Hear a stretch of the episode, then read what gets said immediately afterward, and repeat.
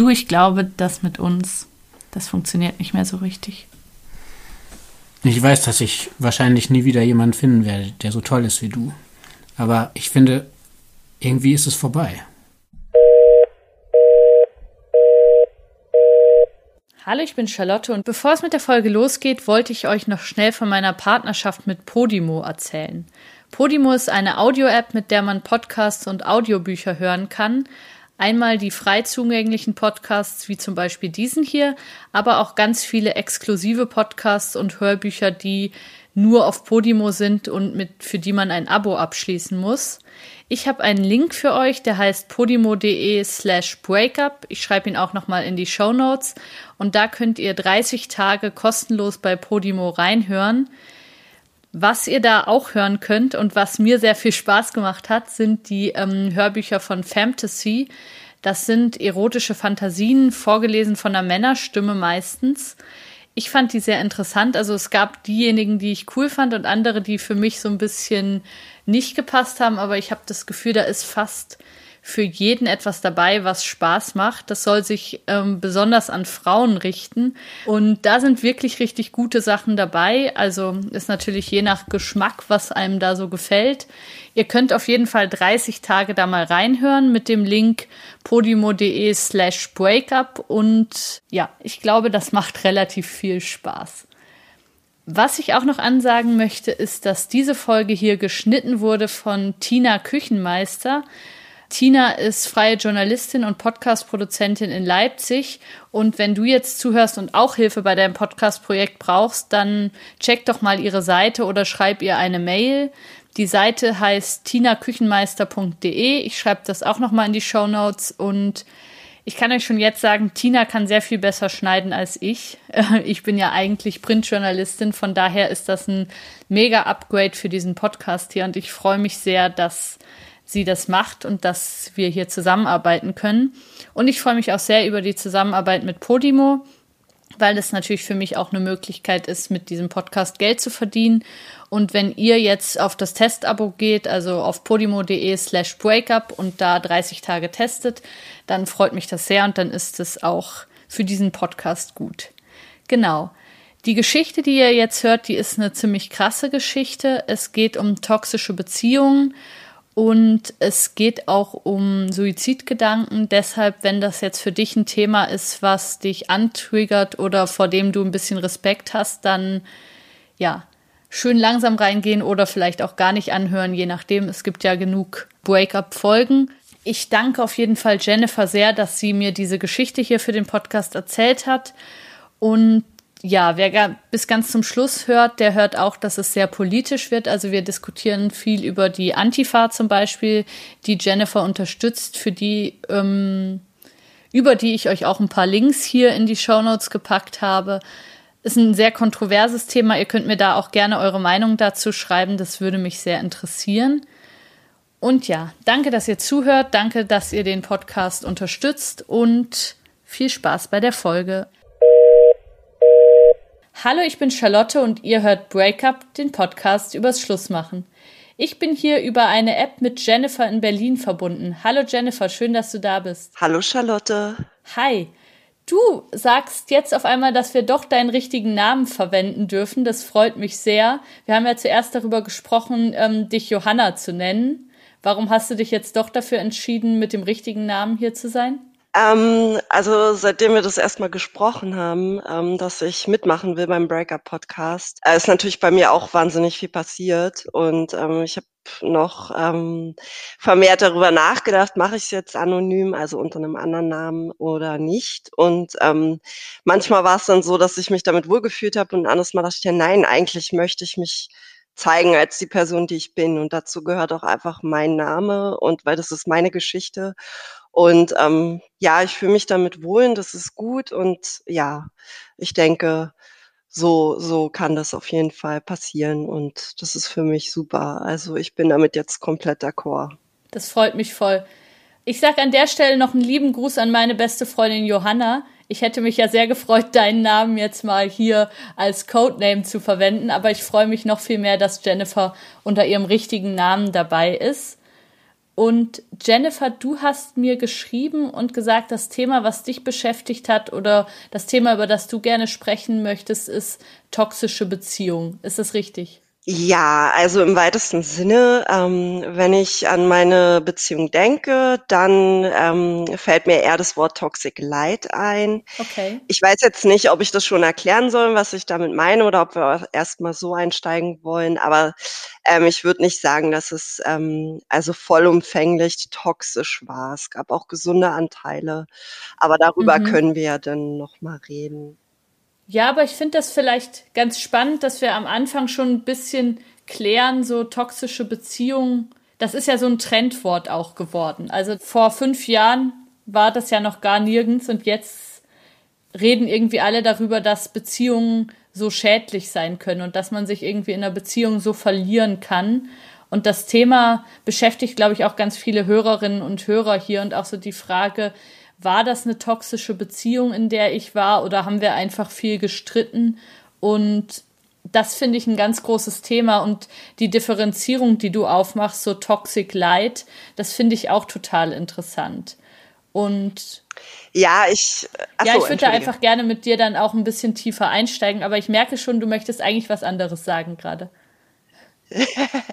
Nee, ich kann, ich kann auch gleich natürlich ähm, in das Thema toxische Beziehung einsteigen, ist kein Problem, dann würde ich das jetzt einfach machen. Also ich gebe dir da vollkommen recht, das ist ein absolutes Trendthema und ähm, egal in welchen Podcast man irgendwie reinhört, ähm, hauptsächlich äh, habe ich das bei Frauen, also äh, Podcasts von Frauen gehört, ähm, wo es um toxische Beziehungen geht. Und ähm, ich bin auch erst auf dieses Wort gestoßen oder auf diesen Begriff, nachdem meine Beziehung vorbei war. Also ich wusste gar nicht, was das ist. Ich konnte mit dem Begriff toxisch auch gar nicht richtig was anfangen. Ich meine, wir wissen alle, dass das giftig heißt, aber äh, warum jetzt toxische Beziehung? Und ähm, mir kamen halt während der Beziehung bestimmte äh, ähm, zu, also ein bestimmtes Zusammenspiel zwischen uns komisch vor und es gab halt Ereignisse, die kamen mir einfach nicht normal für eine Beziehung vor. Und dann habe ich halt angefangen mal zu googeln, wie das vielleicht jeder macht, weil er sich wundert über bestimmte Ja. Dinge. Insbesondere nach einer Beziehung will man ja auch ganz viel verstehen. Also so ging mir das zumindest am Anfang. Ich wollte wahnsinnig viele Informationen haben und dann bin ich halt auch auf toxische Beziehungen gestoßen. Und ähm, ich weiß, das ist aus dem äh, US-amerikanischen Sprachraum, ist das hier rübergeschwappt. Und ähm, da ist es noch viel mehr verbreitet. Also es gibt ja dann auch so bestimmte Begriffe, die damit einhergehen, sowas wie Gaslighting oder Lovebombing etc. pp. Und ähm, äh, also es gibt auch eine Definition für toxische Beziehungen. Ich weiß aber gar nicht, ob das so im psychotherapeutischen äh, Umfeld äh, als Begriff wirklich so auch verwendet wird. Also, weil ich habe darüber, also ich muss sagen, ich äh, war auch nach meiner Beziehung äh, in Ja. Therapie und ähm, habe da auch mit meiner Therapeutin drüber gesprochen. Sie meinte auch, naja, der Begriff toxische Beziehung, ähm, den würde sie jetzt nicht unbedingt verwenden. Ich glaube, das ist tatsächlich ein Modewort und auch ein Versuch, das irgendwie ähm, einfach in was zu gießen, wo man sich vielleicht dann doch was drunter vorstellen kann, weil es fühlt sich ja schon sehr intensiv und äh, sehr verletzend auch an, was man Ja. da erlebt. Und ähm, ich glaube, der Begriff toxisch, äh, ja, irgendwie, ähm, um, ja, er umschreibt es schon ganz gut. Also, obwohl ich mittlerweile, wenn ich darüber rede, eher sage, dysfunktional oder ungesunde Beziehungen. Also für mich insbesondere, weil was ich immer ganz wichtig finde, dass jeder Toxizität auch anders erlebt. Also was für mich toxisch ist, muss nicht für jemand anders auch toxisch Mhm. sein.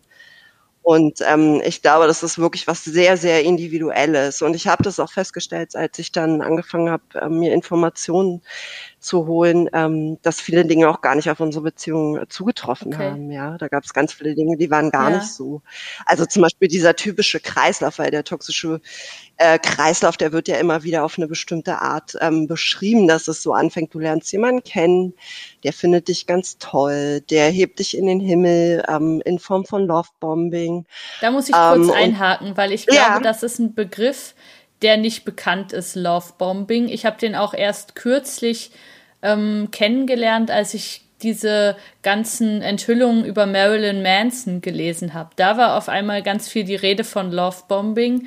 Und wenn ich das richtig verstanden habe, ist es so, dass jemand am Anfang dich mit Liebe und Komplimenten und allem Möglichen überschüttet und du denkst, ähm, du hast den einen Seelenverwandten getroffen und so wie der dich toll findet, wird dich nie wieder jemand toll finden, oder? Genau, ja, es ist wirklich dieses, wie ich sagte, in den Himmel heben. Du bist die ja. Einzige oder du bist der Einzige, du bist so toll. Ohne dich äh, kann ich nicht weiterleben. Also jetzt in Anführungsstrichen. Ähm, du machst mein Leben so viel schöner, bist die Beste, die Schönste und also wirklich auch sehr extrem dann in dem Fall, ja. Ja. Und ähm, Genau, also die Marilyn Manson Story kenne ich jetzt noch nicht. Ich habe nur am Rande davon gehört, aber es ist interessant, dass da auch Lovebombing äh, stattgefunden hat. Also ja, ich denke, es gibt jetzt auch viele, die sich dann mit ihren Geschichten outen. Ne? Also ich habe jetzt auch, wie, wie heißt er denn, der Schauspieler, ähm, gab es noch eine andere Story, wo sich die Sängerin auch oder Rapperin äh, sich auch geoutet hat, dass sie eine sehr toxische Beziehung hatte ja. und die auch misshandelt wurde, also auch körperlich richtig. Aber das geht ja dann auch noch mal in so ein stärkeres Extrem, ne, wenn man richtig auch misshandelt wird. Das ist, kann natürlich auch Teil einer toxischen Beziehung sein, ne? aber dann geht es wirklich schon ins Missbräuchliche, meiner Meinung nach. Aber mhm. Okay. Was ich interessant finde, ist, was du so von deiner Therapeutin erzählt hast. Also ich glaube eben, es gibt so diese Modeworte und ich denke, als jemand, der irgendwie schon lange Paartherapie macht oder schon lange Therapeutin ist, kennt man natürlich diese Phänomene alle hm. und ist dann vielleicht auch ein bisschen irritiert, wenn auf einmal so ein neues Wort kommt, wo man sagt, ja, das ist der Zyklus von häuslicher Gewalt, das kenne ich seit Jahrzehnten klar ähm, okay, jetzt heißt das anscheinend toxische Beziehung. Mhm. Also, dass man da vielleicht auch so ein bisschen irritiert ist. Auf der anderen Seite glaube ich, es ist eben für Leute, die betroffen sind, ist es total hilfreich, wenn es so eine Beschreibung gibt, gerade so am Anfang, wenn man irgendwie in einer Beziehung ist oder gerade da rauskommt und denkt, boah, scheiße, was war das eigentlich? Was ist hier mit mir passiert? Dann kann das, glaube ich, sehr hilfreich sein, wenn es diese Worte gibt, also toxische Beziehung, Lovebombing, Gaslighting, da können wir auch noch drüber reden, dass man erstmal sowas hat, woran man sich festhalten kann, um zu verstehen, was ist eigentlich mit mir passiert gerade. Absolut. Also wie ich das auch schon beschrieben habe, so ging es mir auch. Ich wollte, also ich habe die Informationen aufgesogen wie ein Schwamm.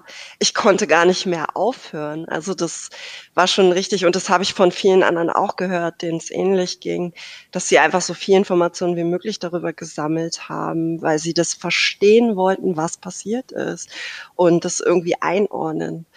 Und ähm, ja, ich glaube, das ist auch so ein Phänomen, das ist bei den meisten so. Und ich, ich würde da absolut dir zustimmen, dass das auch hilfreich ist, das erstmal sprachlich irgendwie einordnen zu können.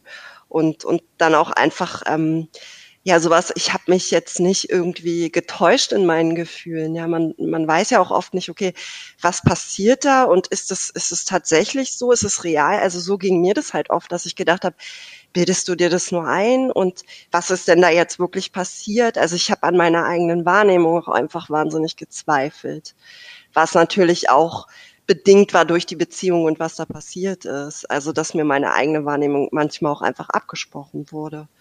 Ja, und das ist, glaube ich, ein tatsächliches Warnzeichen. Also wenn für alle, die jetzt zuhören, ich glaube, wenn man in der Situation ist, dass man sagt, irgendwie kann ich mir selber nicht mehr trauen oder irgendwie werden mir meine Gefühle oder meine Wahrnehmung der Welt abgesprochen.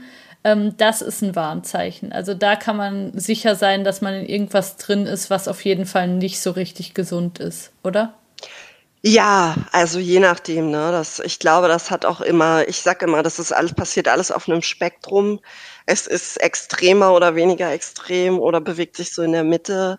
Und ich meine, ähm, dass auch äh, gesunde Beziehungen leichte toxische Anteile haben ähm, oder, mhm. oder äh, ungesunde. Ich glaube, das ist gar nicht so so unwahrscheinlich. Also ich glaube, es gibt auch in gesunden Beziehungen einfach Momente, wo man sich nicht immer äh, gesund verhält, aber äh, der Umgang damit am Ende ist dann einfach anders, ne? Oder die Intensität dabei. Weil ich meine, wenn ich jetzt noch mal kurz auf meine Beziehung eingehen kann, ähm, war es ja so, wir haben uns tatsächlich ähm, so hochgeschaukelt, dass wir uns quasi alle zwei Wochen gestritten haben. Und ähm, das ist natürlich im Vergleich zu einer Beziehung, die normal oder gesund verläuft, obwohl normal, weiß ich nicht, ob ich das unbedingt als Begriff verwenden will, aber du verstehst wahrscheinlich, was ich meine, ähm, ist es natürlich schon extrem. Also wenn man sich alle zwei Wochen streitet und aus dieser Streitspirale gar nicht mehr rauskommt und immer so, so eine Achterbahnfahrt, dann hast du wieder Zeiten, die sind total schön und das ist, die Beziehung fühlt sich toll an und dann hast du halt diese absoluten Tiefs, die einfach richtig schrecklich sind. Mhm. Erzähl doch mal von deiner Beziehung, wie die begonnen hat. Also du bist jetzt Anfang 40, oder? Ja, genau. Ich werde 42 im Sommer, ja. Ja. Und deine Beziehung, wann hat die begonnen und an welchem Punkt in deinem Leben warst du da gerade? Also, ähm, wir haben uns Anfang, jetzt muss ich kurz überlegen, Anfang 2017 kennengelernt. Mhm. Ähm, ich habe mich äh, in einer sehr unsteten Phase meines Lebens befunden. Ich hatte keinen Job, ich war arbeitslos, kam gerade aus einer sehr anstrengenden On-Off-Beziehung, also was auch nicht unwichtig ist bei solchen Beziehungskonstellationen, dass meistens die Beziehungen davor auch nicht unbedingt ähm, sehr funktional waren. Und das ja. war bei mir definitiv der Fall. Also das muss ich dazu auch sagen. Und ähm, ja, also ich war generell, glaube ich, in keinem sehr stabilen Zustand. In dem Sinne, dass ich auch für mich selber beziehungsfähig war zu der Zeit. Also das würde ich ganz klar so sagen. Ich stand immer noch unter dem Einfluss der alten Beziehung mhm. und ähm, hatte das irgendwie zwar für mich schon auf eine Art und Weise abgeschlossen, aber ich hatte noch nichts verarbeitet. Also das heißt, einfach diese Arbeit gemacht, die man nach einer anstrengenden Beziehung machen sollte. Und also meiner Meinung nach, weil das durfte ich ja dann nach der letzten Beziehung äh, für mich einfach feststellen, dass es ganz wichtig ist, ähm, die äh, äh, Post-Beziehungsarbeit zu machen und wirklich die Dinge zu reflektieren und aufzuarbeiten. Also, also du bist so von einer dysfunktionalen Sache in das nächste reingerutscht ja. und hast ja wahrscheinlich am Anfang erstmal nicht gedacht, dass das jetzt das nächste Schwierige ist, was da beginnt, sondern es war erstmal schön, oder wie war's?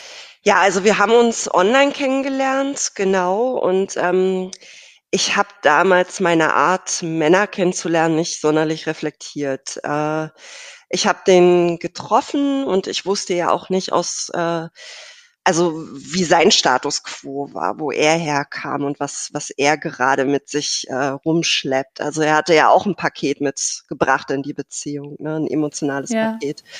Und ähm, er war auch gerade, glaube ich, drei Monate getrennt von seiner ersten Beziehung nach seiner Scheidung.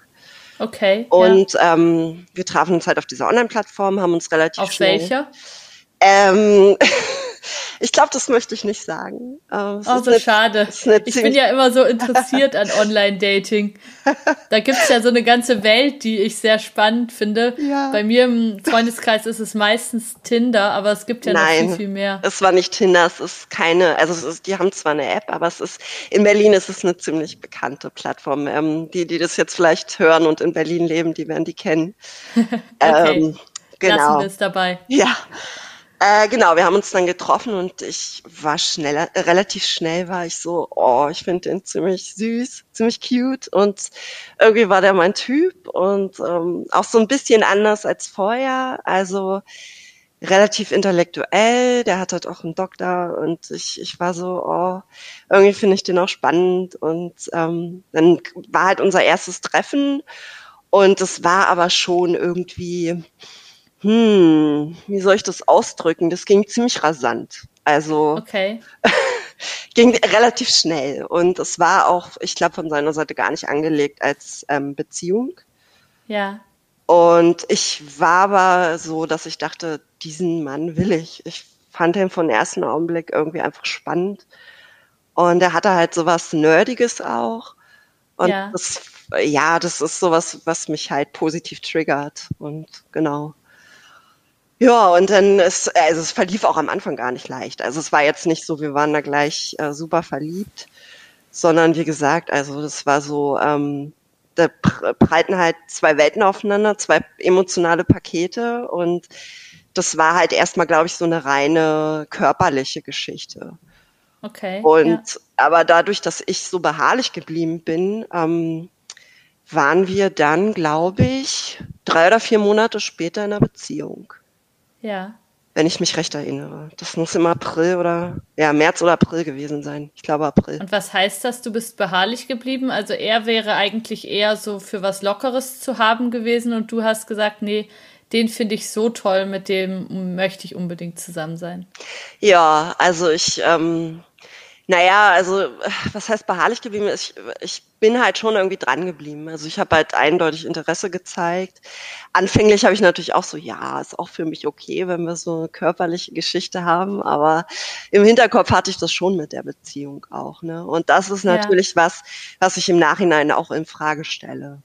Also mhm. wo ich auch immer wieder gesagt habe, ähm, ich würde es nicht mehr so machen. Also wenn ein Mann einfach zeigt, äh, er möchte das nicht, dann ist das für mich auch einfach okay an der Stelle und dann akzeptiere ich das. Und ich, ich glaube, ich würde sowas sich dann eher natürlich entwickeln lassen, als es noch zu forcieren.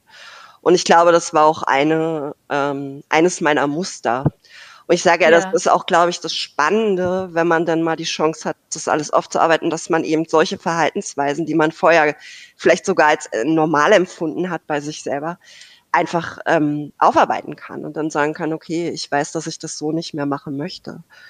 Und dann einfach auch die Chance hat, ne, da schon von vornherein eine Beziehung mit jemandem aufzubauen, der das selber auch möchte.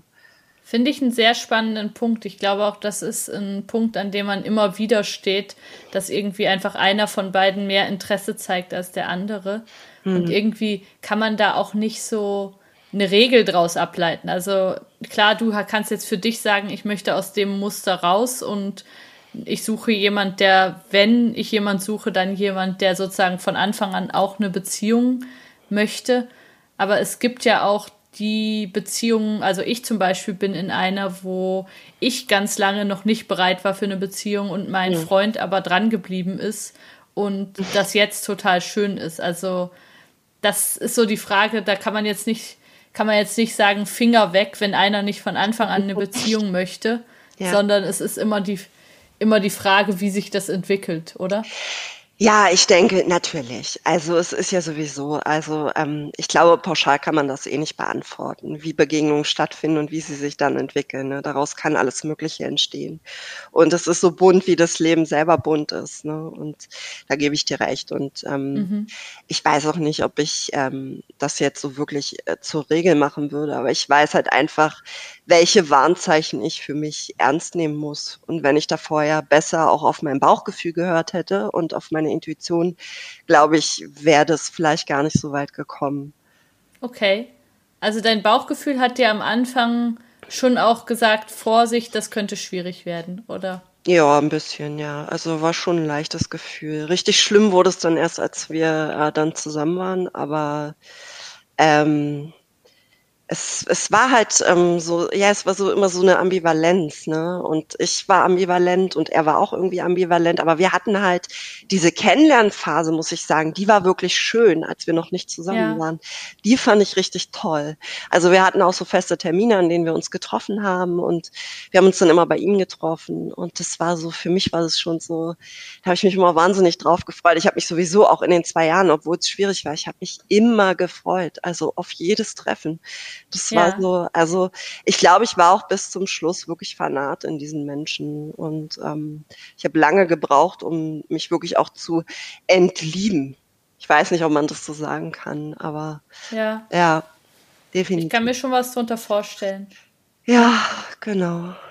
Ja. Wie ist es denn dann weitergegangen mit euch? Also ihr wart dann so nach drei Monaten doch ein Paar. Ja, wir, also er hat mich dann auch wirklich gefragt. Wir waren zusammen irgendwie im Club und dann hat er mich gefragt, ob ich mit ihm zusammen sein möchte. Also, was ich ziemlich lustig finde im Nachhinein. Und dann äh, waren wir eine Woche zusammen und dann ging auf einmal ja so ähm, bei ihm ähm, schwang dann die Stimmung komplett um. Okay. Also es war war super seltsam, also so von einem Tag auf den anderen und er kommunizierte mir das dann auch direkt. Also, dass okay. er, ähm, ich glaube, wenn ich mich richtig erinnere, war es so, dass er irgendwie krank war. Er hatte irgendwie eine schwere Erkältung. Und da war noch alles gut. Ich hatte ihn auch so ein bisschen um, umhegt, wie man das auch so macht, ne, umsorgt. Und, ja. ähm, und dann danach auf einmal schlug seine Stimmung komplett um. Und dann okay. fing es an, dass er mir sagte, ja, er, er hätte das Gefühl, ich könne ihn gar nicht in Ruhe lassen. Manchmal würde er sich so beengt fühlen. Und, ähm, und da ging es halt los, dass wir dann angefangen haben, immer wieder zu, zu sprechen, auch diese, diese, also Problembesprechung zu machen. Ja. Und ähm, das zog sich eigentlich bis zum Schluss, ne? Dass es so richtig intensive Streits wurden, das kam halt dann mit der Zeit. Ja. Ähm, Streit und Versöhnung, je nachdem.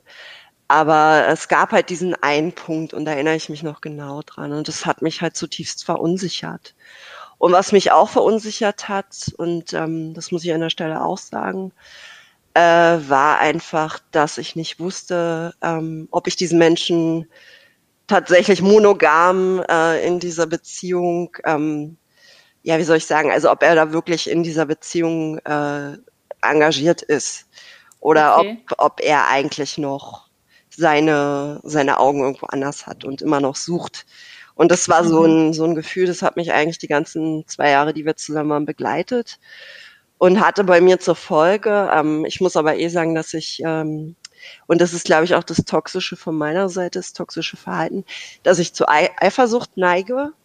Ja. Und ähm, das wurde in der Beziehung massivst getriggert. Also es war ganz extrem. Ähm, er hatte auch viele weibliche Freundinnen und ähm, da kommen wir auch gleich zu einem spannenden Ereignis. Und zwar zwei Monate nachdem wir in der Beziehung war, ähm, hat er sich mit drei Frauen, die er auf einer Online-Plattform kennengelernt hat, getroffen. Und zwar ohne mein Wissen. Ja, das war ziemlich krass. Eieiei. Das waren ziemlich. Auch gleich mit drei Frauen, das klingt ja. recht massiv. Ja, und da ich eh schon, mein Gefühl war ja eh, ne, ich hatte eh, also es war fast wie so eine selbsterfüllende Prophezeiung. Ich hatte eh schon irgendwie ein schlimmes Bauchgefühl, hab ihm ja. nicht, hab ihm überhaupt nicht vertraut und dann irgendwie, ähm, ja, war das dann, dass das aufflog und dann habe ich ihn damit konfrontiert und dann meinte er, also er hat es dann auch gesagt. Und das war dann so der erste große Bruch. Also das war schon so, dass wir uns da fast getrennt hätten.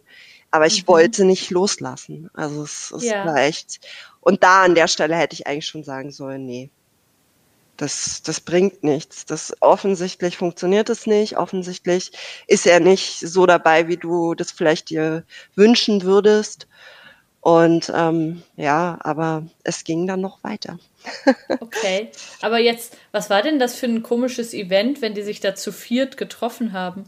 Nee, er hat die, er hat, nee, nee, er hat mit den Einzeldates gemacht. Also es war jetzt Ach nicht so, direkt, okay. Ja, Aha. genau. Genau. Ei, ei, ei. Ich habe das auch nur erfahren, weil ähm, ja, da muss ich, das ist etwas unangenehm für mich, aber ich hatte in sein, er hat so, ähm, ta naja, Tagebuch kann man das nicht nennen, aber so, er hat so Ereignisse in, in so ein Buch reingeschrieben, hatte so ein schwarzes Buch und äh, ich wusste das und es lag da einfach rum. Und ich hatte an dem Tag, ich war in seiner Wohnung, ich hatte an dem Tag echt ein sehr schlechtes Gefühl und dann habe ich da halt gelesen. Ja. Und da stand es dann halt. Und ich habe ihn dann angerufen und habe ihm das dann auch gebeichtet, meinte, ich habe das gelesen und es tut mir leid, aber was ich da gelesen habe, ne, das hat mich echt schockiert. Ja. Und ähm, er hat dann auch gesagt, ja gut, ist natürlich nicht schön, dass du da drin gelesen hast, aber es stimmt. Und naja, und dann haben wir darüber gesprochen. Hat er sich denn da irgendwie schuldbewusst gefühlt oder hat er eigentlich gesagt, ja gut, das ist mein Leben, da musst du jetzt damit umgehen? Oder wie ist, wie ist er da weil das, das klingt ja erstmal so, auch wenn er so ein bisschen sagt, ich fühle mich eingeengt. Und wenn er dann gleich so drei Dates macht, das klingt ja nicht, als hätte der da einen Ausrutscher gehabt, sondern eher, als ob das irgendwie sein Lifestyle, sein Leben wäre und er eigentlich keine Lust gehabt hat, das zu ändern, oder? Das ist eine super interessante Frage, über die habe ich mir echt auch oft Gedanken gemacht. Und das führt halt wirklich auch gleich zu so einem wo ich äh, in Frage gestellt habe, äh, also ist es jetzt seine Persönlichkeit oder ist es, weil, weil er halt, was ich ja schon erzählt hatte, ähm, er war ja geschieden und dann hatte er danach die Beziehung, die drei Jahre ging und ja. war selber überhaupt nicht bereit für eine Beziehung. Also der hatte ein wahnsinniges ähm, emotionales Paket mit sich rumgeschleppt, was auch immer wieder hochkam in unserer Be Beziehung. Und ähm, ich bin der Meinung, dass sein Verhalten in unserer Beziehung ähm, daher kam, dass er absolut nicht bereit war.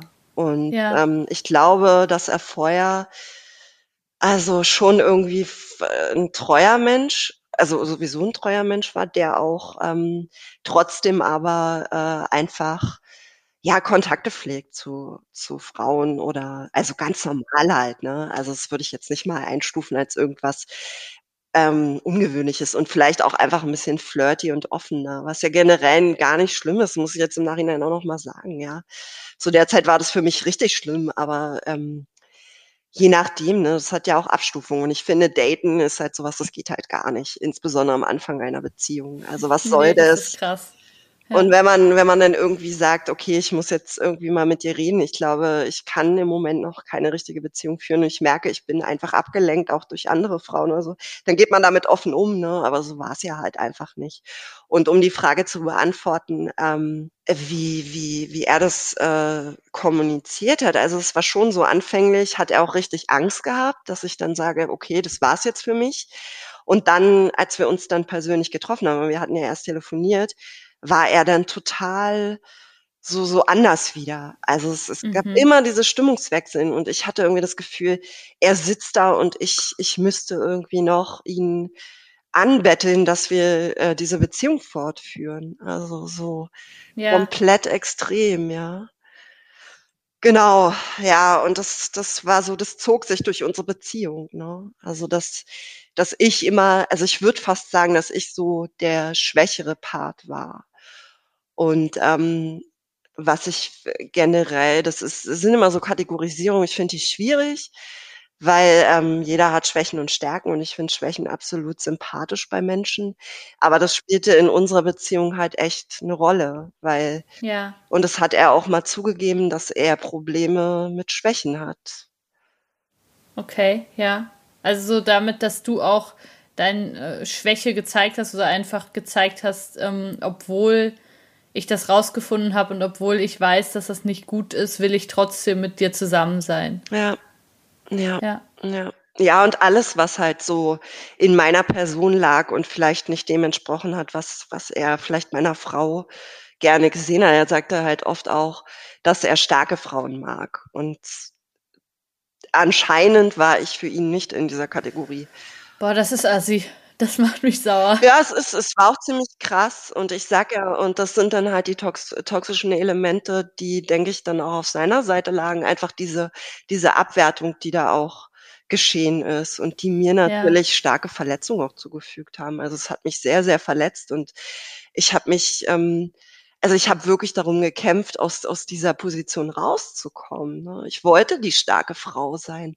Und dann waren da irgendwie andere Frauen und, ähm, was dann halt nicht ausblieb, war, dass ich mich oft verglichen habe und gesagt habe: „Ach, ich bin ich bin nicht gut genug.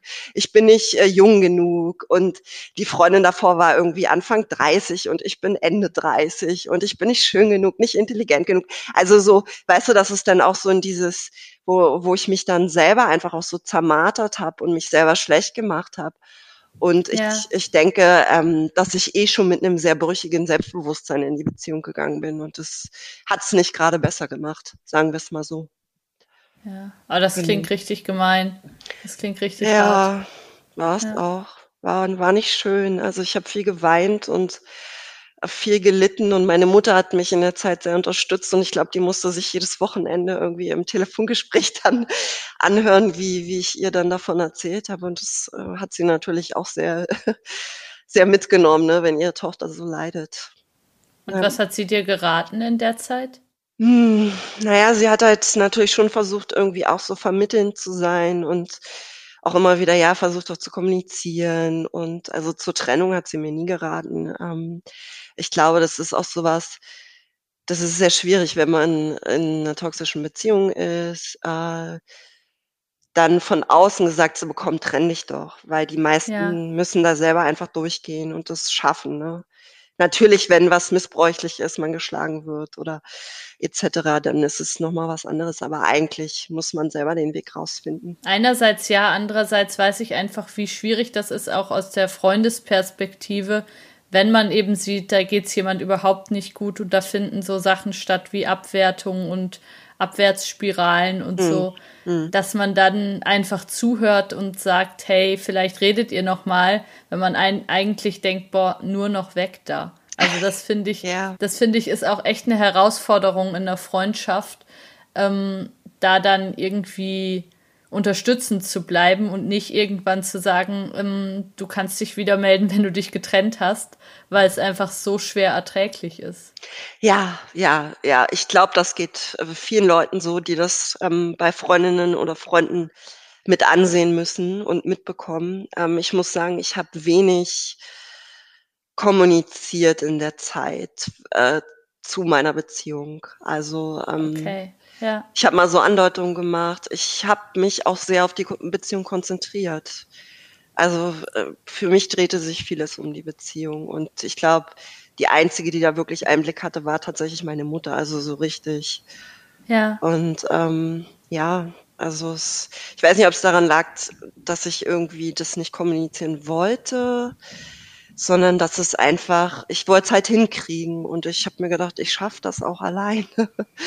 Also ja, eine Zeit lang war es schon so, ne? Und äh, es war halt immer wieder dieses am Abgrund stehen und dann wieder zurück und ne, deswegen, ich muss auch noch mal sagen und ich denke, es beschreiben viele andere auch so, dass es, und es klingt immer so doof, aber es ist tatsächlich, es gab halt auch echt total schöne Zeiten. Ja. Und ähm, die, die es dann immer wieder auch so für mich ähm, wert gemacht haben, weiterzumachen, wo ich dachte, boah, ja. das ist einfach so, ich, ich liebe das hier hinzugehen und ich, ich liebe das, was wir zusammen unternehmen und, und wie wir zusammen sind und ähm, ja, ich glaube, da war wirklich auch viel Wunschdenken dabei und viel reininterpretieren in die Beziehung, was, mhm. was einfach so, so sich gar nicht verwirklicht hat. Also hätte ich richtig hingesehen, glaube ich, hätte ich auch vieles nochmal anders gesehen. Aber es war, ich sage ja, für mich war es wie so ein Sog. Ja. Und ich, ich wollte das und ja, dementsprechend habe ich gehandelt. Ne? Ja. Aber da ist, glaube ich, auch ein Schlüssel drin in diesem, ich wollte das gar nicht richtig sehen und ich ähm, konnte das gar nicht richtig fassen. Dann kann man natürlich auch schlecht mit anderen Leuten drüber sprechen.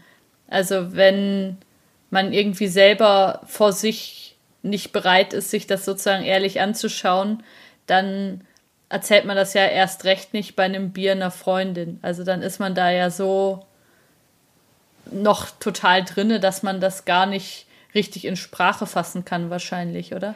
Ja, also wie gesagt, das, der Begriff toxische Beziehung, den kannte ich zu dem Zeitpunkt auch nicht. Ich konnte auch nichts mit Narzissmus anfangen, also außer in Bezug auf Trump vielleicht, aber ähm, habe ich mich auch erst im, im, Nachhinein mit beschäftigt, wo ja. ich auch ähm, ein paar Parallelen dann zu meinem Ex-Freund leider ziehen konnte. Also ja. keinesfalls jetzt ähm, Narzisst im Sinne eines Trumps, also gar nicht, aber so, wie ich immer sage, auf dem Spektrum, ne, schon eher äh, würde ich den Hang ähm, zu, äh, ja, zu so einem narzisstischen Verhalten.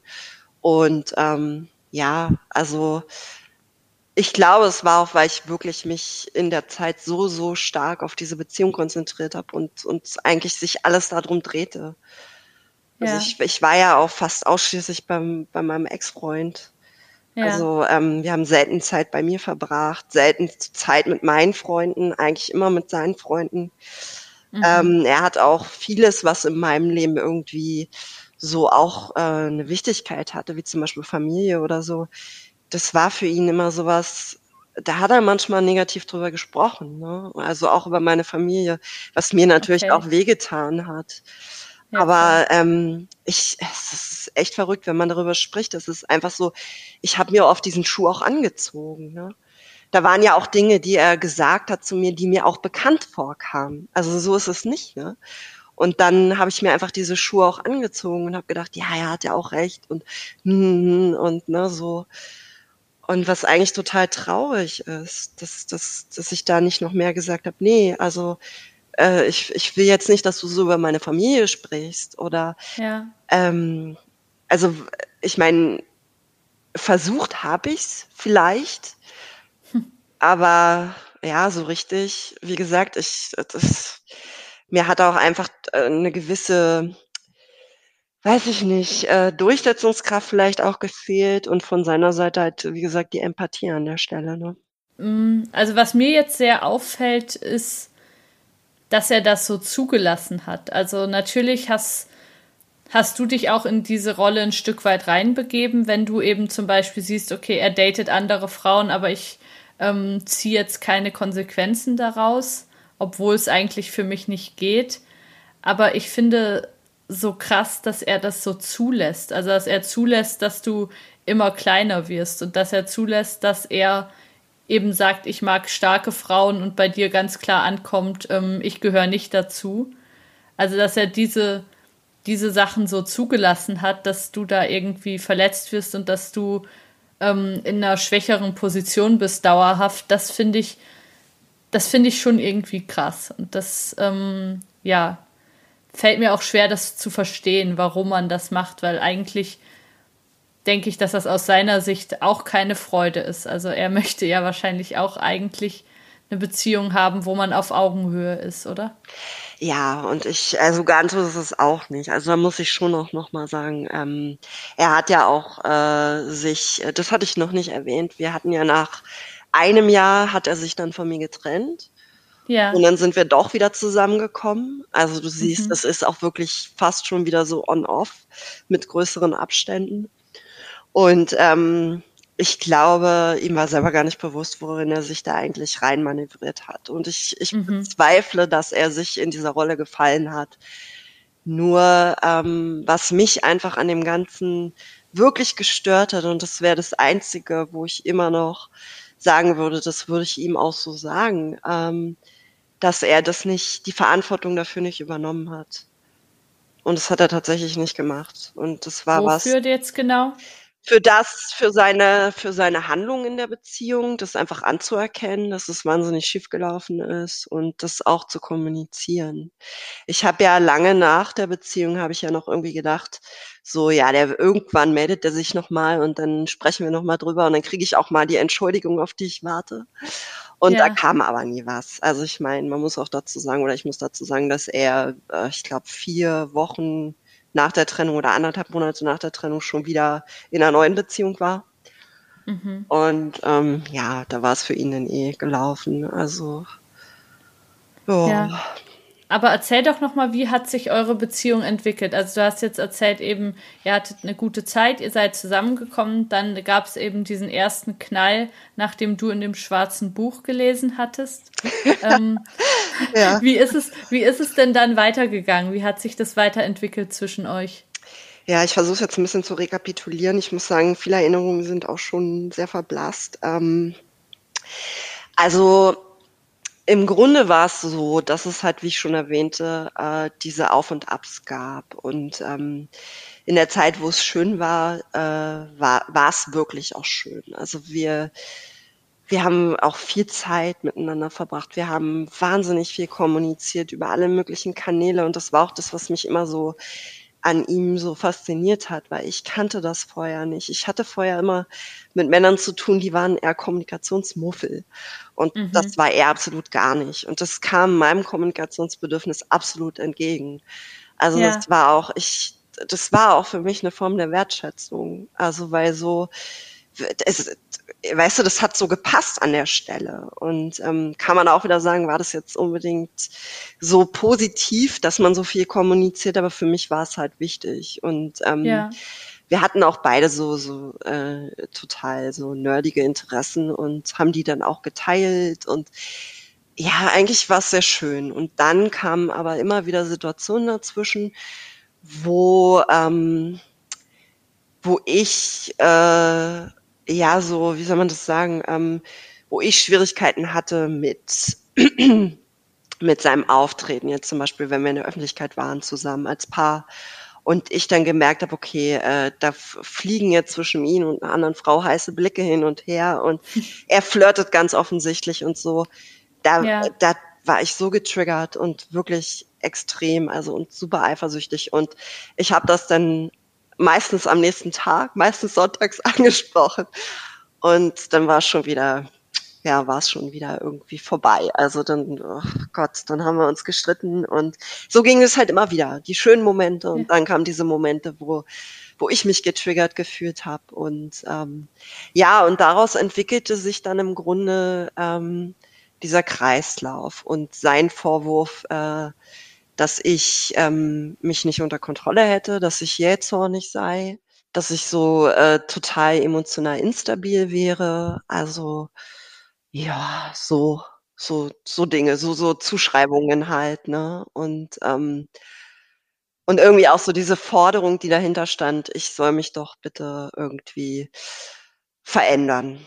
Also, im Grunde wollte er mich anders haben, als ich bin. Und, ähm, jetzt mal ganz davon abgesehen, ob das ist halt fraglich. War ich tatsächlich so emotional instabil? Ja, auf eine Art und Weise. Natürlich war ich sehr emotional durch diese durch durch diese ganze Aufregung die ganze Zeit, aber, ähm ja, ist halt die Frage, wie er da auch, äh, äh, das einfach befördert hat, ne? Also, ich meine, wenn man in der Bahn sitzt und dann irgendwie es heißt: „Ja, guck mal, die hat ja so tolle Beine“ und er weiß ganz genau, dass mich das irgendwie ärgert an der Stelle. Hm, weiß ich nicht. Da kann man dann auch mal sich fragen, wie man selber dazu beiträgt, ne? Also Mhm. und solche Momente gab es halt und die haben mich wahnsinnig getriggert und Ja. genau. Ja. Und wie solltest du werden? Also, wenn du jetzt gesagt hast, er wollte, dass du dich irgendwie veränderst, wie solltest du denn werden? Solltest du einfach cooler werden und weniger eifersüchtig oder was war die Veränderung, die ihm vorgeschwebt ist? Vielleicht ein bisschen so wie seine Ex-Freundin oder wie seine Ex-Frau oder wie all die Frauen, die die Oh mit denen Gott. er nicht zusammen war. Ich weiß es nicht. Also, halt irgendwie anders. Also, weniger jähzornig, obwohl ich sagen würde, dass ich nicht jähzornig war. Also, wenn wir uns gestritten haben, habe ich nicht gebrüllt. Das war Mhm. meistens sein Job dann an der Stelle und, ähm, ich kann Ah. das gar nicht mehr so richtig weißt du, es ist auch einfach, weil's jetzt 2 Jahre her ist, ist es sehr schwer, also, Ja. das noch mal so zu rekapitulieren für mich. Ähm Aber was war denn jähzornig an dir? Also, wenn du nicht gebrüllt hast, hast du einfach, äh, so böse Sachen gesagt oder hast du mit Tellern geworfen oder was war dein jähzorniger Anteil? Das Witzige ist ja, ähm, ich bin schon jemand also, ich habe ähm, schon auch 'n, ähm 'n emotionalen, äh, Charakter, also und, ähm, mittlerweile bin ich damit auch total im Reinen. Also, früher war das es wurde mir auch oft vorgeworfen, aber es hat sich wirklich mit den Jahren jetzt auch so 'n bisschen so in die Balance gebracht und, ähm, ich finde das auch gar nicht mehr schlimm. Und, ähm, äh, ich glaube ah, ja, es ist ach, es ist so schwierig. Also, ich glaube, für ihn war's dieses, dass dass ich immer wieder diese Themen angesprochen habe. Dass wir samstags irgendwie was unternommen haben und am nächsten Tag lag das dann irgendwie aufm Tisch, ne? Und ich habe dann gesagt: „Hier, das fand ich irgendwie absolut nicht gut und, ähm, wie du dich da verhalten hast und“ ja, und ich Also, das klingt für mich aber nicht jähzornig. Also, ich weiß ja nicht, in welchem Ton du das angebracht hast, aber das klingt vielleicht beharrlich und auch 'n bisschen kann ich verstehen, dass er da keine Lust drauf hat auf das Thema, aber es Mhm. ist ja nicht das ist ja eigentlich nicht jähzornig. Also, deshalb frage ich auch so nach, weil das so, glaube ich, auch schon in dieses Gaslighting 'n Stück weit reingeht. Ähm, wenn er dich jähzornig nennt, aber er dann am Schluss der ist, der brüllt, ähm, da passt ja irgendwas nicht zusammen, oder? Ja, ich ich glaube ich weiß auch nicht, ob er's einfach 'n Stück weit verwechselt hat, also, mit mit diesem also, ich kann's schon verstehen, also, wie du auch sagst, es ist ja auch super anstrengend, wenn jedes zweite Wochenende irgendwie die Sachen auf 'n Tisch kommen und, ähm, ich war schon diejenige, die das immer wieder angesprochen hat und die sehr verunsichert war und die einfach keine Ruhe rein hat bringen lassen in die ganze Sache, ne? Ich ich wie du halt sagtest, auch 'ne Beharrlichkeit. Und, ähm Ja. ja, ich glaube also, ich würde fast sagen im Nachhinein, es war 'ne Form der Projektion. Er würde es sicherlich anders sehen. Er würde sicherlich sagen immer noch, dass er der Meinung ist, ich bin jähzornig. Aber, ähm, ich sehe das ja und ich sehe ja, wie ich mit anderen Menschen bin und, äh, also, weißt du, es ist so ich kann's nicht mehr nachvollziehen und, ähm, Ja. ist für mich auch sehr schwierig, weil ich finde, ich habe mich auch in dieser Beziehung noch mal extra zurückgenommen, trotzdem ich auch 'n emotionaler Mensch bin, aber so, weißt Ja. du, weil was auch da kommen wir wieder zu zu diesem Toxischen, das ist einfach dieses Walking on Eggshells, ne? Also, wie auf Ja. Eiern laufen, dass ich immer das Gefühl hatte, wenn ich jetzt was Falsches sage oder irgendwie mich nicht korrekt verhalte, dass er dann halt irgendwie wieder so dass seine Stimmung wieder umschlägt. Also Ja. Und das war halt auch 'n Teil des Ganzen, diese diese st starken Stimmungsschwankungen, die er hatte. Und wie ich halt sagte, er hat halt selber noch wahnsinnig viel zu verarbeiten gehabt. Also und es kam immer wieder hoch in unserer Beziehung. Also, ich hatte oft das Gefühl, er streitet gar nicht mit mir, sondern mit seinen Ex-Partnerinnen. Mhm. Und, ähm, Auch ein ähm, schönes Gefühl. Absolut, absolut. ja. Ja. Aber das finde ich auch einen interessanten Punkt, den du jetzt gerade eingebracht hast. Ähm, wenn du sagst, ich weiß ja, wie ich mit anderen Menschen bin. Also ich glaube, so diese, diesen Moment, wo man irgendwie merkt, das, was mir hier vorgeworfen wird, das bin wirklich nicht ich. Also das ähm, habe ich noch nie über mich gehört und ich bin jetzt schon ein paar Jahrzehnte auf der Welt und hier wird mir auf einmal was gesagt, was angeblich an mir falsch wäre, wo ich mir ziemlich sicher bin, so bin ich eigentlich nicht. Ähm, das finde ich ist auch ein wichtiger Punkt, ähm, eben gerade wenn man sich fragt, bin ich in einer toxischen Beziehung, ist das Gaslighting, was hier passiert, wo man vielleicht mal innehalten kann und sagen kann, vielleicht ähm, läuft hier auch was anderes falsch. Äh, ja, generell würde ich das schon sagen, aber es war ja nicht ganz so. Also ich wusste ja, ja. Äh, ich hatte ja gesagt, dass mir das schon bekannt vorkam, bestimmte Dinge, die er mir auch ja. vorgeworfen hat. Und gerade deshalb war es auch so schwer für mich, ihm nicht zu glauben.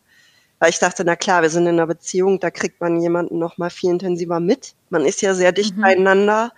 Und man zeigt sich ja in der Beziehung oft auch ganz anders als vielleicht mit Freunden oder äh, mit Familie oder so. Also, naja, Familie vielleicht jetzt nicht unbedingt, aber man, ich glaube, der Partner bekommt einen doch schon sehr ungefiltert auch zu spüren. Ne?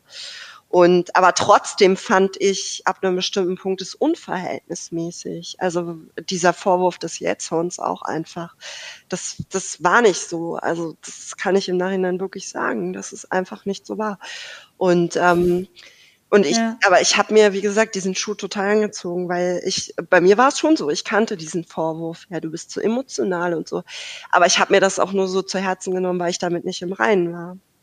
Ja, aber es ist ja auch ein großer Unterschied, Jennifer, emotional sein oder jähzornig sein. Also das finde ich ist schon nicht ganz ja, das Gleiche. Sehe ich auch so. Also dass er sagt eben, du bist empfindlich, irgendwie jedes Gespräch, was ich mit einer Frau führe, ähm, da machst du direkt einen riesen Fass auf am nächsten Tag. Mhm. Das ist ja noch was anderes. Also es ja. ist ja schon auch die Frage eben, was, was für Worte verwendet man und welche Zuschreibung stimmt und welche nicht. Ja, ja. Ja, absolut. Ich sehe das sehe ich ähnlich, ja. Definitiv. Ja. Was war denn dann der Moment, wo es irgendwie klar war, es geht jetzt wirklich nicht mehr weiter mit uns? Ja, das war dann mal wieder ein, ähm, also es war nach Weihnachten 2018 ähm, im Januar. Äh, er hatte irgendwie, ähm, wir hatten manchmal so Streitgespräche über einen Messenger-Dienst und sollte man ja eigentlich nicht führen, ne? absolut kontraproduktiv, kann ich nicht empfehlen, würde ich so auch ja. nicht mehr machen. Und ähm, weil es einfach das falsche Medium dafür ist. Und ähm, dann ging es irgendwie um, um einen Termin und ich, ich war eh schon in so einer Phase, also wir, wir hatten gerade auch irgendwie wieder so eine Distanzphase und ähm, ich war selber in so einer Phase, wo ich auch aufbegehrt habe. Ja, ich habe wirklich, ähm, es waren bestimmte Dinge, die mir auch einfach ja nicht nicht gefallen haben. Also zum Beispiel, dass ich immer so viel Zeit bei ihm verbracht habe, dass dass wir immer nur mit seinen Freunden was unternommen haben, dass ihm meine Familie irgendwie nicht gepasst hat und ähm, und dann kam halt so ein Moment, wo wo wir eigentlich verabredet waren und da meinte er, ja, er, er wird jetzt irgendwie gerne sich aber lieber mit einer ähm, mit einer Freundin treffen und die er schon sehr lange kennt, äh, die selber auch in einer Beziehung ist. Ich kannte die auch und mhm. also hatte sie irgendwie einmal getroffen und dann dann war ich irgendwie so, also ich war so geknickt, weil ich dachte, Mann, wir haben jetzt gerade wieder so eine blöde Distanzphase und jetzt sagt er unser Treffen ab, weil er eigentlich viel lieber mit der Freundin sich treffen will. Ja, und dann ging halt wieder ein Gespräch los. Und, ähm, und da war dann irgendwie, das hat dann wirklich den, das Fass zum Überlaufen gebracht. Mhm. Da hat er dann auch ganz extrem reagiert und dann meinte er, ja, es geht gar nicht mehr. Er hat auch keine Lust mehr, dass wir uns alle zwei Wochen streiten. Diese Streitgespräche über WhatsApp, das schafft ihn. Er kann sich nicht mehr auf seine Arbeit konzentrieren. Seine Familie leidet darunter. Also er hat ja auch Familie. Ähm, ja. Also er hat selber Kinder, das kann ich an der Stelle sagen. Ähm, ja. Und äh, das würde das alles so beeinflussen, die Beziehung zu mir. Und er hat ja Verantwortung da an der Stelle. Das ginge alles nicht mehr. Und dann war es erst noch so in der Schwebe, so wie beim letzten Mal, mhm. als wir uns getrennt hatten. Ich kannte das ja schon. Und da hatte ich noch ganz viel Hoffnung. Und ähm, ja, dann blieb er aber dabei und wir hatten aber im Nachhinein noch relativ lange Kontakt. Also was heißt relativ lange? So zwei Monate, relativ mhm. intensiv. Mhm. Wir haben uns sogar auch noch dreimal getroffen gehabt, also hatten dann auch noch was miteinander. Und ja. dann ähm, hat er aber sehr schnell diese andere Frau kennengelernt und ja, wollte dann eigentlich noch, also wir wollten dann noch so parallel irgendwie. er lernte schon die neue kennen und dann noch mit mir und ja, aber es kam dann alles nicht mehr so weit. Also es war, weil ich dann auch gesagt habe, okay, jetzt reicht's. Was machst du da eigentlich? Ja, weil ja. es war natürlich, also das war für mich so das Schlimmste, was mir hätte passieren können. Er lernt eine neue Frau kennen, wo er mir auch ganz ehrlich sagt, ja, da bahnt sich gerade eine Beziehung an und parallel sind wir beide dann noch irgendwie äh, zugange. Also das war so, ja, das war mit das Schlimmste für mich. Und habe ich gesagt, okay, jetzt reicht's, ich kann nicht mehr. Und ich, ich habe mich dann auch selber befragt, so, was machst du eigentlich? Sag mal, also ja. wie weit musst du erstmal sinken, um, um ja, um, um zu verstehen, dass, das, dass du dir selber so viele Schmerzen zufügst und also so emotionales Leid. Ne? Du gehst da, du läufst ins offene Messer. Ja. Und dann habe ich auch selber gesagt, okay, jetzt reicht's. Ich will das alles nicht mehr. Und genau. Und wie hat er darauf reagiert, dass du dann gesagt hast, okay, es ist vorbei? Ähm, naja, also die Trennung war ja schon ausgesprochen von seiner Seite. Auch er war dann, war dann irgendwie so, ja, alles klar, ähm, du willst es hier nicht mit mir noch parallel irgendwie äh, eine Affäre haben, habe ich eigentlich auch so, wollte ich dir auch schon so mitteilen. Also er hat es dann auch so gedreht, dass es auch seine Entscheidung gewesen wäre und äh, wünsche mir dann alles Gute. Und ja. Da kannst du echt froh sein, dass du da raus bist, ey. Ich finde, also, ich finde nochmal dieses Ende, dass äh, du verteidigst ihn ja die ganze Zeit ein bisschen, äh, das wirft aber ein besonders schlechtes Licht auf ihn. Also wirklich nicht schön. Ja, das Ende war auch, war auch ziemlich heftig. Also auch so dieses, aber das war auch sein Muster. Also er hat mir, ja, ich absolut. Ja, ich habe ja, ähm, also ich muss sagen, er hat mir auch in den zwei Jahren sehr viel über sich erzählt, auch über seine Beziehungen davor und ich wusste schon sehr intime Details auch und auch über sein, sein Muster, aber das habe ich zu dem, zu dem Zeitpunkt, als wir zusammen waren, gar nicht verstanden. Das habe ich dann erst verstanden, als es dann passiert ist. Und er dann irgendwie meinte, naja, er ist meistens vier bis acht Wochen nach einer Beziehung wieder in der neuen. Und, Ach du ähm, Scheiße, ey. Oh, das macht mich völlig fertig. Eieiei. Ja. Auch dass man, dass man einfach so, ein, so eine Art mit Menschen umzugehen, die ich schon irgendwie auch sehr assi finde, auf eine Art, dass man die einfach so sagt, ja, so ist es halt bei mir. Ähm, das finde ich schon relativ krass, muss ich sagen. Ja, ich meine, ich glaube einfach, also wenn ich es jetzt so, so sehen würde, jetzt auch nach der ganzen Zeit und wo ich mir auch so viele Gedanken gemacht habe und so reflektiert habe, ist auch einfach, er hat das selber auch vieles gar nicht durchschaut. Also selber eine schwierige Geschichte auch, ne? So, so seine, wo er herkommt, wie seine äh, auch seine familiäre ähm, Beziehungen verlaufen sind und das alles. Ich glaube, da wäre auch ganz viel noch aufzuarbeiten, aber das ist ja seine Sache, weißt du. Also ich. Ja, aber ich finde, also ein Stück weit bist du schon auch Opfer von seinen Mustern und seinem Scheiß geworden. Absolut. Und ich finde, das ist auch nicht ganz, nicht ganz korrekt, ihn da von allem freizusprechen. Also klar, wir kommen alle irgendwo her und hatten irgendwie einen Vater und eine Mutter, die uns auf die eine oder andere Art geprägt haben und haben Zeug erlebt. Aber ich finde, da ist schon was drin in dem, was du jetzt erzählst, was ich sehr bedenklich finde und was auch irgendwie doch eine sehr, ich weiß gar nicht, wie ich das sagen soll, aber mh, hm, so eine Art mit Menschen umzugehen, wo man die einfach ein Stück weit gebraucht, damit man sich selber gut fühlt oder weniger allein und das einfach so zu machen und zu sagen, tja, so ist es halt und in vier Wochen kommt die nächste und tja, manche sind halt eifersüchtig. Ähm, das finde ich schon relativ krass und auch wirklich relativ schlimmes und zerstörerisches Verhalten, wo ich auch das Gefühl habe, du bist nicht die einzige Frau, ähm, die seinen Weg gekreuzt hat, der es danach ziemlich schlecht gegangen ist. Ja, kann ich nicht beurteilen. Also ich meine, von seiner Seite hieß es ja immer, dass die Frauen sich von ihm trennen und äh, er hat auch gesagt, unsere Beziehung wäre auch ganz anders als die Beziehungen davor. Also so. Mhm. Das hat mir ja immer das Gefühl gegeben, als wäre ich der absolute Ausreißer. Ne? Nur mit mir war es so schlecht und nur mit mir war es irgendwie so anstrengend. Und ja, ich kann das natürlich alles nicht verifizieren, das weiß ich nicht. Ich habe mit niemandem gesprochen irgendwie über, über ihn und seine Beziehung. Von daher keine Ahnung. Und ähm, eine Zeit lang habe ich das auch geglaubt. Also definitiv. Ja. Hattest du da manchmal das Bedürfnis, ein ähm, Telefon in die Hand zu nehmen und mal ein paar andere Frauen anzurufen? Du meinst Frauen, die mit ihm zusammen waren? Ja. Ja. das habe ich nämlich jetzt auch gedacht. Das Klar. Hätte ich, glaube ich, manchmal Lust gehabt an irgendeinem Moment was, von dem, was du jetzt erzählt hast.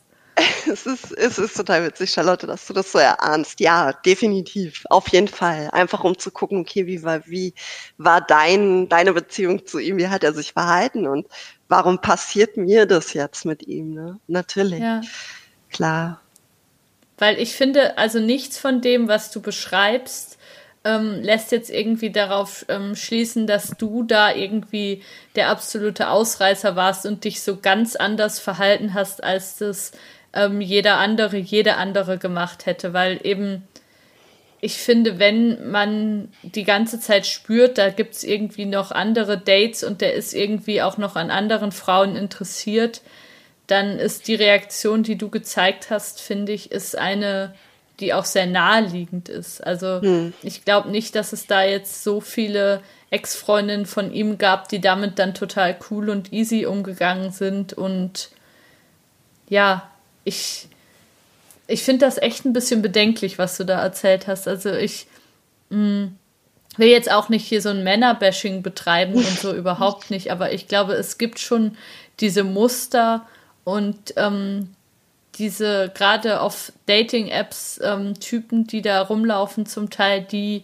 sowas wirklich serienmäßig ähm, machen und vielleicht auch nicht mit einer bösen Absicht und ähm, vielleicht auch nicht bewusst, aber ich finde, das klingt schon auch, als ob du da in was reingeraten bist, wo du viel weniger dafür kannst, als du denkst. Also auf der einen Seite natürlich, als ich ihn damals kennengelernt habe und so von seiner Vorgeschichte gehört habe, auch mit der Ehe und ich habe, ja. wie gesagt, ja auch die Kinder kennengelernt und da kam mir eigentlich alles relativ solide vor. Also ja. deswegen, weißt du, es ist, und ich muss auch, auch wenn es immer so klingt, als würde ich ihn verteidigen, aber er ist ja per se jetzt kein schlechter Mensch oder so, ja. Es, ich glaube nur einfach, und das, das muss ich immer wiederholen, der hat einfach äh, sein, sein Zeug nicht zusammen, ja. Also das, ja. Das, ich glaube einfach, dass er wirklich ähm, da einiges aufzuarbeiten hat. Und ich glaube, dass das in unserer Beziehung insbesondere eine absolut zerstörerische Kraft entfaltet hat. Und in Kombination mit uns beiden. Und ich, deswegen sage ich auch immer, also ich habe auch toxische Anteile, absolut. Und ich habe die auch gesehen, aber für mich war es halt so, ich habe das danach genommen und äh, habe das nicht in die nächste Beziehung getragen. Und ich glaube, ja. das ist dann auch ganz schön, wenn wir dann mal über die Zeit reden danach, sondern ja, ich habe das genommen und habe mir das wirklich angeguckt, so schmerzhaft es auch war, aber ich bin durch diese Sache durchgegangen und ich wollte das, weil es gab für mich keinen anderen Weg mehr. Also ich war wirklich an einem Scheidepunkt in meinem Leben und ähm, insbesondere ich bin auf die 40 zugegangen oder ich war schon 40 und weißt du und irgendwie ich war wirklich an einem Punkt, wo ich gesagt habe, okay, nee, das passiert mir nicht nochmal, das war's jetzt und ja. jetzt muss ich mir das mal angucken, was da eigentlich los ist. Ja. Und, Und was ja. hast du draus gemacht? Was hast du rausgefunden? Ähm, ich glaube, äh, vielleicht ist es ganz wichtig, wenn ich erstmal erzähle, wie es mir nach der Trennung ging. Und ja. weil das hatte ich dir ja auch gesagt, dass ich, ähm, ja. ich weiß nicht, ich hoffe, das ist okay, wenn ich das erzähle. Also es ist schon, weil es ist sehr intensiv, deswegen kleine Triggerwarnung. Ähm, ich hatte nach der äh, Beziehung, also ging es mir erstmal sehr, richtig schlecht. Also sowas habe ich auch noch nie in meinem Leben erlebt. Ähm, ich also ich stand komplett neben mir. Ich ähm, war irgendwie, ähm, ja, das war immer so, als würde ich mich in so äh, in so Wolken befinden. Also alles war so ganz dumpf und also ich stand richtig unter Schock.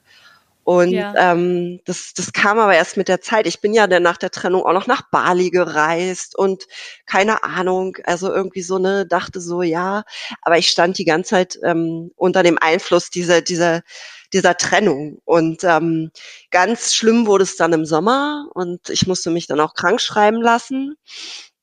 weil ich nicht mehr arbeitsfähig war. Und ich hatte dann in dieser Zeit, hatte ich massive Suizidgedanken. Und ähm, deswegen an der Stelle, wie gesagt, Triggerwarnung.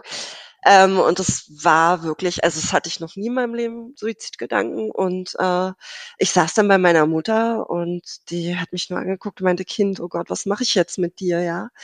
Und ich so, ja, ich, ich, ich, ich, ich weiß nicht mehr, ich fühle mich gerade irgendwie wie amputiert und, und alles ist so krass und ich habe mir so schlimme Vorwürfe gemacht in der Zeit und ähm, ja, es war so der tiefste Punkt, also so wirklich der aller, aller tiefste Punkt in meinem Leben. Also das klingt furchtbar. Ja, war es auch. Klingt auch krass für deine Mutter. Also ich glaube, absolut. Das zu sehen, wie das eigene Kind durch sowas geht, ist, glaube ich, echt richtig hart. Und natürlich auch wirklich dann ein Stück weit die Angst, dich zu verlieren da. Also ich glaube, das ist, ist ja. wirklich richtig, richtig heftig. Ja, ja, ja. Ich glaube auch, ähm, dass einfach auch, äh, ich glaube, dass meine ganze Körperchemie auch komplett durcheinander geraten ist in der Zeit. Ähm, weil ich hatte auch wirklich starke körperliche Symptome. Also ich litt extrem unter Schlafstörungen. Also ich konnte fast gar nicht mehr schlafen. Äh, irgendwie ähm, und so, so, so, es war fast wie so ein, ich kann es, ich ich kann das nicht richtig beschreiben. Also so wie so ein Wahn, dass ich irgendwie, also ich stand halt neben mir, ne? Und das, die wenigsten ähm, wollte ich, also den wenigsten Menschen wollte ich das auch zeigen in der Zeit. Ne? Ich hatte eine gute Freundin, die mich dann auch wirklich kurz nach der Trennung mal aufgenommen hat und konnte ich mal bei ihr ein bisschen bleiben. Meine Mom hat mich halt immer wieder aufgenommen und das war halt, es waren auch so, so ähm, stabile Faktoren in meinem Leben. Also äh, wirklich super wichtig. Und ich möchte an der Stelle nochmal sagen, liebe Mama, ich bin dir unglaublich dankbar, dass du für mich da warst. Das ja. war super wichtig für mich. Und ich habe dann aber ähm, bin dann zur Ärztin und äh, habe dann ähm, Antidepressivum genommen. Ja. Und ich muss sagen, das war gut. Also ich, ähm, das hat mir zumindest für die erste Zeit ein bisschen geholfen und das war wichtig. Also es war auch wichtig, mir schnell Hilfe zu holen und schnell aktiv zu werden, auch wenn ich eigentlich am liebsten den ganzen Tag im Bett gelegen hätte und gar nichts gemacht hätte. Und, so ähm, krass. Ja. Und du hast davor nie äh, Depressionen gehabt oder davor noch nie ein Antidepressivum nehmen Nee, müssen? also ein Antidepressivum nicht. Ähm, ich habe aber eine Geschichte, also mein Vater, der litt an Depressionen ähm, äh, wo ich auch Angst hatte, dass ich in was reinrutsche, was einfach auch ähm, von meinem Vater quasi genetisch vererbt wurde. Man hat ja dann auch okay. so eine quasi genetische Disposition für eine Depression. Und da hatte ich echt Angst vor, dass ähm, ich richtig da reinrutsche und nicht mehr rauskomme. Also so schlimm in der Art, nee, kann ich mich nicht erinnern, dass es okay. so. Ähm, ja. Genau. Ich finde das so krass. Ich finde das so krass, dass eine Beziehung diese Wirkung haben kann. Mhm. Also, dass ein das so reinsaugen kann und dass das so krass ja. auch nach der Trennung noch weitergeht. Also diese ja. Gefahr, die da auch wirklich drin ist, wenn man ja. einem Menschen nahe kommt, der einem nicht gut tut. Das finde ich echt krass. Also. Ja, ich meine, das ist denn, dass ich auf die Trennung so extrem reagiert habe, denke ich schon, lag auch in mir natürlich. Da, ja. da wurde ja einiges angetriggert, ganz klar. Und ähm, aber wie man ja jetzt sieht, das heißt ja nicht, dass man da nicht auch wieder rauskommt und irgendwann, äh, wenn man da durchgegangen ist, dann auch äh, darüber reden kann, weil ich glaube, vor einem Jahr oder so hätte ich noch nicht so darüber reden können. Da hätte ich auch, glaube ja. ich, nicht darüber gelacht. irgendwie, weißt du, also es ist so, aber es war halt viel Arbeit. Und es, wie gesagt, es fing an mit dem Antidepressivum, das habe ich auch nicht lange genommen, ich glaube vier oder fünf Monate. Mhm. Und ähm, habe das dann, und das sollte man auf keinen Fall tun, habe das von jetzt auf gleich abgesetzt weil ähm, ich wollte es dann auch nicht mehr nehmen. Also ich hatte, okay. ich hatte irgendwie ja. mit den Nebenwirkungen auch so ein bisschen zu tun und ähm, absolut nicht zu empfehlen, sollte man auf keinen Fall machen und immer begleitet, also mit einem Therapeuten oder mit der Hausärztin, je nachdem. Ne? Also und ähm, hatte dann auch starke ähm, äh, Nebenwirkungen, also so ein Absetzsyndrom. Das ging aber irgendwann weg. Und da war ja. ich schon in einer Phase, wo es nicht mehr so schlimm war bei mir. Also okay. ich, ich habe dann auch schon gemerkt, es gibt langsam, ganz, ganz langsam eine Besserung. Und ähm, deswegen, ja, genau. Woran hast du gemerkt, dass es dir besser ging? Ich glaube, es ist hauptsächlich erstmal körperlich. Also, dass langsam so mein Schlafrhythmus sich wieder normalisierte. Ganz, ganz, also bei mir ging wirklich alles ganz, ganz langsam im absoluten Schneckentempo. Und ich, ich habe immer gesagt in der Zeit, ich kann mir selber beim Heilen zusehen. Also das war, ja das war eine ganz, es war so eine abgefahrene Zeit auch einfach, weil ich die ja auch sehr intensiv erlebt habe, genauso wie die Beziehung. Ich hatte auch danach, muss ich ja mal wieder sagen, so, so Flashbacks ganz extrem. Also wo ich dann auch immer wieder meine Therapeutin gefragt habe, kann es sein, dass ich so Art wie so eine posttraumatische Belastungsstörung habe, ja. Was ja, ja was jetzt ja bei, ähm, das hat, gibt's ja bei bestimmten Ereignissen, also da müssen bestimmte Kriterien vorlegen, dass das eine ähm, PTBS ist. Aber es gibt im amerikanischen, ähm, gibt es ein äh, Post-Traumatic Relationship, äh, Relationship Syndrome. Und da okay, habe ich mich ganz ja. gut wiedergefunden. Also ähm, wurde bei mir nie ärztlich abgeklärt, also auch nie bestätigt. Aber äh, da sind wir wieder bei dem Punkt, ne, wenn man dann anfängt zu recherchieren. Und da habe ich mich ganz gut wiedergefunden. Das hat auch so ein paar Symptome ganz gut erklärt. Und auch einfach dieses, dass ich das als recht traumatisch empfunden habe in dem Moment, ne, wo ja. es dann irgendwie auch vorbei Also ich meine, das ist ja überhaupt nicht unrealistisch. Also so wie ich das immer gelernt habe, ist ja Trauma was, was einfach auch ähm, entsteht, wenn das Gehirn und der ganze Mensch überfordert ist. Ja. Und wenn einfach Sachen dir so einen Schmerz zufügen oder so viel Angst, dass du in dem Moment nicht damit umgehen kannst und dass du das ähm, abspalten musst in irgendeiner Form. Mhm. Und das Gehirn das dann vor dir versteckt, bis du, bis du bereit bist, auch wieder damit damit umzugehen. Und ich finde das überhaupt nicht unrealistisch, dass man auch in einer Beziehung Momente erleben kann, die einen so sehr überfordern, dass da eben ein Trauma stattfindet. Ja, ja, das denke ich auch. Also und das fühlte sich, wie gesagt, an wie ein Traum. Ja. Ne? Also so intensiv habe ich, glaube ich, selten was erlebt. Und da war schon einiges in meinem Leben, was passiert ist. Aber ich kann mich nicht erinnern, dass ich so intensive Gefühle damit auch verknüpft habe. Ähm, genau. Ja. ja. Und wie wurde es dann immer weiter besser? Wenn wir jetzt mal in die positive Geschichte reingehen. Ja, genau. Ähm, ja, also es, äh, es hatte ich dir auch geschrieben, dass ich dann so ein bisschen zur Spiritualität gefunden hatte. Ich, ähm, ich hatte so ein Schlüsselerlebnis, wo ich ein Buch gelesen habe und da ging es ähm, um Gott. Und es war für mich so von einem Moment auf den anderen, also es war wirklich so, als hätte sich so ein Schalter umgelegt und plötzlich war Gott für mich ganz real und auch so, und ich so, hä, ich habe nie an Gott geglaubt und jetzt plötzlich ist es einfach da. Und okay. ähm, das hat mir auch geholfen. Also ich habe dann wirklich angefangen zu meditieren, habe viel spirituelle Literatur gelesen, habe auch so ähm, spirituelle Speaker viel gehört und mich halt damit beschäftigt. Ne? Und das hat mir äh, auch über diese, gerade diese äh, Phase, wo es dann so langsam besser wird, so auch so geholfen. Ne? Mhm. Und ähm, dann habe ich auch angefangen, mich für Psychologie zu interessieren, woraus jetzt auch ähm, was sehr Schönes entstanden ist. Ich habe nämlich ähm, eine Coaching-Weiterbildung angefangen und jetzt gerade vor kurzem abgeschlossen. Und danke und mache im, äh, im Oktober meine äh, Prüfung zur Heilpraktikerin Psychotherapie. Und das mhm. hat, das, der Grundstein wurde halt ähm, damals gelegt, ne, vor anderthalb Jahren, wo ich angefangen habe, mich mit, ähm, mit so psychologischen Begriffen zu beschäftigen. Und weil mich das halt interessiert hat, ne, aus diesen ganzen Informationen, die ich da hatte, habe ich plötzlich festgestellt, hey, ich finde das total spannend. Das ist ein super interessantes äh, Gebiet, also Fachgebiet. Und irgendwie habe ich das Bedürfnis, ähm, mich da einzulesen und dann auch einzubringen. Und da ich mich doch für einen relativ empathischen Menschen halte, ähm, dachte ich, ja, vielleicht kann ich einfach auch anderen Menschen helfen. Und ja. Genau. Und ja, das ging halt mit diesem Spirituellen los. Das ist jetzt nicht mehr so intensiv, davon bin ich ein bisschen abgekommen. Das lag auch letztes Jahr, aber auch an Corona, muss ich sagen, und an dem, was so ja. passiert ist. Ja. Ähm, und dafür sind aber ganz viele andere tolle Dinge passiert. Ja. Also ich bin gereist, ich habe irgendwie ähm, neue Leute kennengelernt, auch durch die Weiterbildung. Ähm, auch letztes Jahr während Corona, es ist, es ist ja zwar immer noch, aber äh, so, so durch Zoom-Calls auch neue Leute, also auch in diesen spirituellen ähm, Communities habe ich halt Leute kennengelernt und so ähm, habe halt neue Erfahrungen gemacht und total schön. Ja. Ich habe mich tätowieren lassen, das erste Mal in meinem Leben.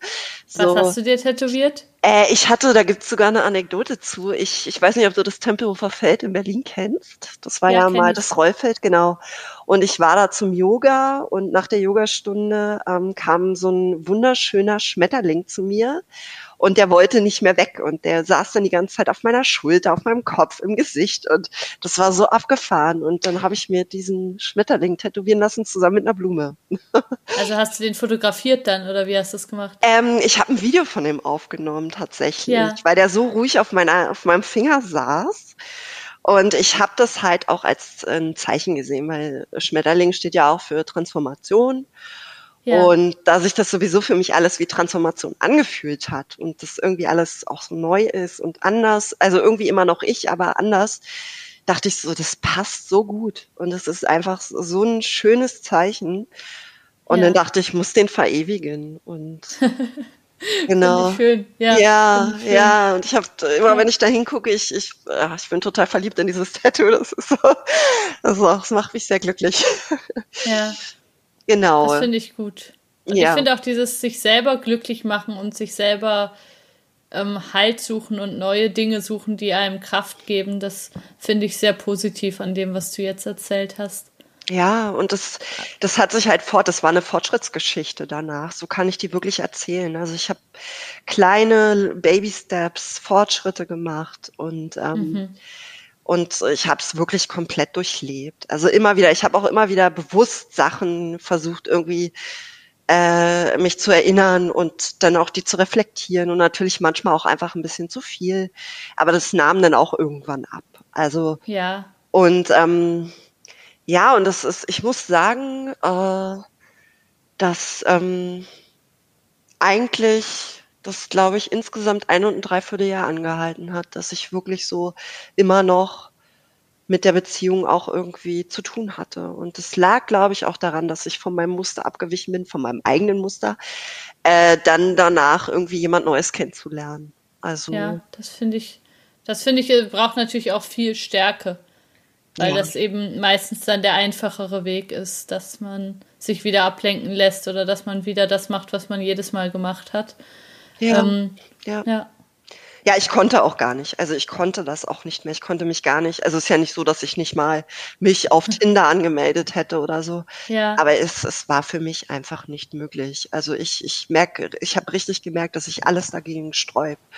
Und ähm, an der Stelle habe ich dann einfach gesagt, okay, du vertraust dir jetzt selber mal, und wenn es nicht sein soll, soll es nicht sein. Also und ich fühle mich auch so ganz wohl, weil wie gesagt, ja. ich habe genug mittlerweile Menschen in meinem Leben und irgendwie fühle mich mittlerweile auch so viel gelassener. Und jetzt auch, ich habe gerade, ich bin gerade vor kurzem umgezogen und so eine tolle Wohnung gefunden. Und mir geht's hier richtig gut. Und das sind alles Dinge, die habe ich selber geschaffen, ganz autark. Und weißt du, und ich habe mich selber supported irgendwie und ähm, ich bin sogar gut durch die Corona-Krise gekommen und eigentlich, weißt du, das schwingt jetzt auch ein bisschen Stolz mit, einfach weil. Ja, da kannst du auch stolz auf dich sein, Jennifer. Also ich finde, ja. das ist richtig, richtig krass, was du da geleistet hast in den letzten zwei Jahren. Ja. Weil eben so wie du das beschreibst, ähm, gab es da eine lange Zeit, wo es auch ganz anders hätte ausgehen können und da so gestärkt und positiv ähm, rauszugehen, das ist sehr bewundernswert. Ja, ja, auf jeden Fall, genau. Ich denke auch, an irgendeiner Stelle bin ich richtig abgebogen, dann hat es sich gefügt. ja. ja. ja, und ich finde es auch gut, wenn du immer noch so auf dich vertraust und dann vielleicht bei manchen spirituellen Sachen auch nach drei Monaten wieder sagst, so hat mir geholfen, aber jetzt bin ich da auch fertig mit. Ähm, ja. Dass dann so, oder dass du deinen inneren Kompass weiterhin hast und dass du jetzt nicht irgendwie da jetzt dem nächsten Guru hinterherrennst, sondern einfach so merkst, okay, ja. ähm, was hilft mir, was tut mir gut, was nicht. Ja. Und ähm, da diese, diese Unabhängigkeit im Geist auch dir behältst, das finde ich auch was sehr Wichtiges. Ja, ich, äh, ich neige eh nicht so zu Gurus. Äh, das ist eher was, was mich, was mich eher abstößt. Obwohl ja. ich finde, es, äh, es gibt schon coole Geschichten. Also so ist es nicht, ne? Wenn man sich dann mal irgendwie äh, die Dokus anguckt über irgendwelche Kommunen oder so. Ich, interessant finde ich das auch, aber ja, klar. ich, ich neige jetzt, ich neige jetzt nicht dazu. Also und ich glaube ja. einfach auch das letzte Jahr hat mir auch so ein bisschen, was ich so gesehen habe, weil mittlerweile äh, bin ich dann eher wieder zu meinen ähm, Wurzeln zurück. Ich war schon immer ein recht politischer Mensch und bin jetzt mittlerweile sehr politisch aktiv und ähm, was mich absolut erfüllt. Also das ist sowas, da, da sehe ich mich auch total, weil ich mich gerne einfach, ähm, ja, wenn ich eine Ungerechtigkeit sehe, dann möchte ich das auch verändern. Was beschäftigt dich da im Moment? Im Zuge der Corona-Zeit war es ja so, dass es diese äh, Querdenken-Bewegung ähm, gab. Das hast du sicherlich auch gehört. Ja, klar. Und ja. ich glaube, in der Schweiz gibt es auch so äh, ein paar Leute, die, glaube ich, da äh, hinterher sind. Also ich glaube, das hat äh, Österreich, Schweiz und Deutschland erfasst, diese ganze Bewegung. Und ähm, ich hatte dann halt, äh, dadurch, dass ich halt Einblick auch in dieses Spirituelle hatte, äh, da ist es ja doch äh, oder sagen wir es so, es gibt einige Menschen aus esoterischen Kreisen etc., die da irgendwie so aktiv sind. Und das hat mich ziemlich, ja, ziemlich schockiert und mir war nicht ganz klar, ähm, dass die Alternative, ich würde es jetzt tatsächlich als alternative Szene, weil es nicht nur Esoteriker erfasst, sondern ganz viele alternative Angebote, die es so gibt, ähm, ja. er, erfasst. Und es ist wirklich, zieht sich durch, also durch diese ganzen Kreise. Und ähm, ich habe dann auch einfach festgestellt, okay, es kann ja nicht sein, dass man auf die Straße geht, auf der einen Seite sein, seine Unmut ausdrückt und auf der anderen Seite mit Leuten Schulter an Schulter läuft, die einfach rechte Ideologien vertreten. Ja. Und ähm, ich bin eine Antifaschistin, also und werde ich auch immer sein. Und ja. ähm, ich habe richtig gemerkt, jetzt ist es auch so der Zeitpunkt, wo ich mich auch absolut dazu bekennen kann, weil es ist ja, Antifa ja. hat ja auch einfach immer so eine, das, ich glaube, so im, im äh, im Allgemeinen ist es äh, ist Antifa was, was nicht so einen guten Ruf hat bei manchen Menschen. Das habe ich auch schon festgestellt. Und es stimmt ja. einfach nicht, weil darunter fassen sich ganz viele Dinge. Und es ist wahnsinnig spannend und es gibt, es gibt ganz tolle Menschen, die ganz viel arbeiten, auch gerade in diesem Bereich gegen rechts. Und genau, und da bin ich jetzt auch unterwegs, also spezifisch auf die, ähm, auf die spirituelle Yoga-Szene bezogen. Und ja. ähm, habe da auch eine Gruppe von Leuten kennengelernt, mit denen ich das zusammen mache. Und das ist, das ist sehr, sehr toll. Und, also du setzt dich dafür ein, dass sozusagen nicht dieses ähm, Corona-skeptische alternative Milieu, dass das sich nicht nach rechts öffnet, sondern dass du da auch so ein bisschen Gegengewicht gibst, oder? Genau, und auch, äh, vor allen Dingen für Aufklärung. Ne? Man muss viel aufklären, ja. gerade über Narrative. Es gibt ja viele Narrative, die mittlerweile so besetzt sind, auch von rechts, die da auch geschürt werden. Und da muss einfach viel Aufklärungsarbeit stattfinden, weil Dinge werden oder Begriffe werden manchmal einfach so verwendet, ohne dass die Leute sich darüber Gedanken machen. Mhm. Und ähm, ja, also es ist einfach so, ich glaube, Corona hat das auch wirklich gezeigt, da kam einiges hoch. Und irgendwie auf der einen Seite ist es natürlich, also für mich war das auch erstmal ein Schock, ich, weil mir es nicht bewusst war. Und auf der anderen Seite ist es aber auch gut, weil dann hat es die Möglichkeit, sich wieder zu reinigen ne? und einfach können wir, wir können das angehen jetzt endlich. Und, und weil ich muss auch ehrlich sagen, ich dachte auch immer früher äh, irgendwie, äh, ähm, Nazis und, und rechts irgendwie ist, ist, das ist ein Randphänomen. Also, weiß ich, irgendwie was, was dann im Osten stattfindet, so nach dem Motto. Und das ist definitiv so. Ich meine, wir haben im Bundestag die AfD und nein, es ist nicht so. Es ist wirklich äh, in der, in Anführungsstrichen, Mitte der Gesellschaft angekommen. Mhm. Und genau, und ja, und ich glaube, da ist, da haben wir noch viel vor uns und ich bin auch sehr gespannt, was dieses Jahr so bringt. Ja. Ähm, und ich, ich, ich, ich hoffe halt, dass zumindest äh, pandemisch die Lage bald besser wird. Überall. Und ähm, mindestens bis zum Ende des Jahres und das ja, dass wir dann alle wieder ein bisschen ähm, ja mit einem positiveren Blick einfach schauen können. Ne? Ja, das wäre schön. Auf jeden das Fall. schön. Ja, aber es sind super, super schwierige und komplexe Zeiten, wo sich, glaube ich, auch viele so politische Zugehörigkeiten und so nochmal neu sortieren. Also ich kenne das auch von Leuten, die ich im Freundeskreis habe, ähm, in der Familie zum Teil, dass sich da in den letzten Jahren nochmal so viel aufgetan und bewegt hat, mit dem man nicht gerechnet hätte. Ja. Mhm. Ja. Und ja, ich hoffe auch, dass sich das irgendwie wieder ein bisschen beruhigt und dass das nicht immer noch mehr auseinanderdriftet und noch mehr Hass entsteht, sondern dass da irgendwie auch mal ein bisschen wieder eine, eine Friedlichkeit reinkommt. Das wäre schon schön. Ja, auf jeden Fall. Auch so, so einfach gesamtgesellschaftlich, ne? Und ähm, ja, ich würde mir das auch wünschen für uns alle. Ja. Na, mal Ja, spannend. Ja. Ich würde ja gerne noch mit dir über die Antifa sprechen, aber ich habe fast das Gefühl, das sprengt so ein bisschen den Rahmen Okay. dieses Podcasts. Ja. Ich mache jetzt mal noch eine ganz kurze Werbeeinblendung. Alle, die ihr hier zuhört, ihr könnt diesen Podcast sehr gerne auf Patreon abonnieren. Dort gibt es immer wieder Fortsetzungsfolgen, wo Gäste aus den Podcast-Folgen erzählen, wie sich ihr Leben weiterentwickelt hat. Es gibt alle möglichen Behind-the-Scenes-Materialien. Es gibt Treffen immer wieder, die heißen Break Up Live. Eins davon wird am 17. März um 20 Uhr mit Thomas Mayer stattfinden. Thomas Mayer hat das Buch Trennt euch geschrieben. Ihr kennt ihn hier auch aus dem Podcast vielleicht. Und er wird dort mit uns ein, zwei Stunden ähm, über Trennungen und über Beziehungen, die dringend aufgelöst werden müssen, sprechen. Ähm, ja, meldet euch einfach dafür an. Diese Treffen kosten 12 Euro beziehungsweise 5 Euro, wenn ihr zum Beispiel noch studiert oder arbeitslos seid. Schreibt mir einfach, wenn ihr da Lust habt, teilzunehmen. Das ist der 17. März, 20 Uhr. Mail at charlotteteile.de könnt ihr mir einfach schreiben und die Links zu Patreon und Co. findet ihr auch in den Show Notes.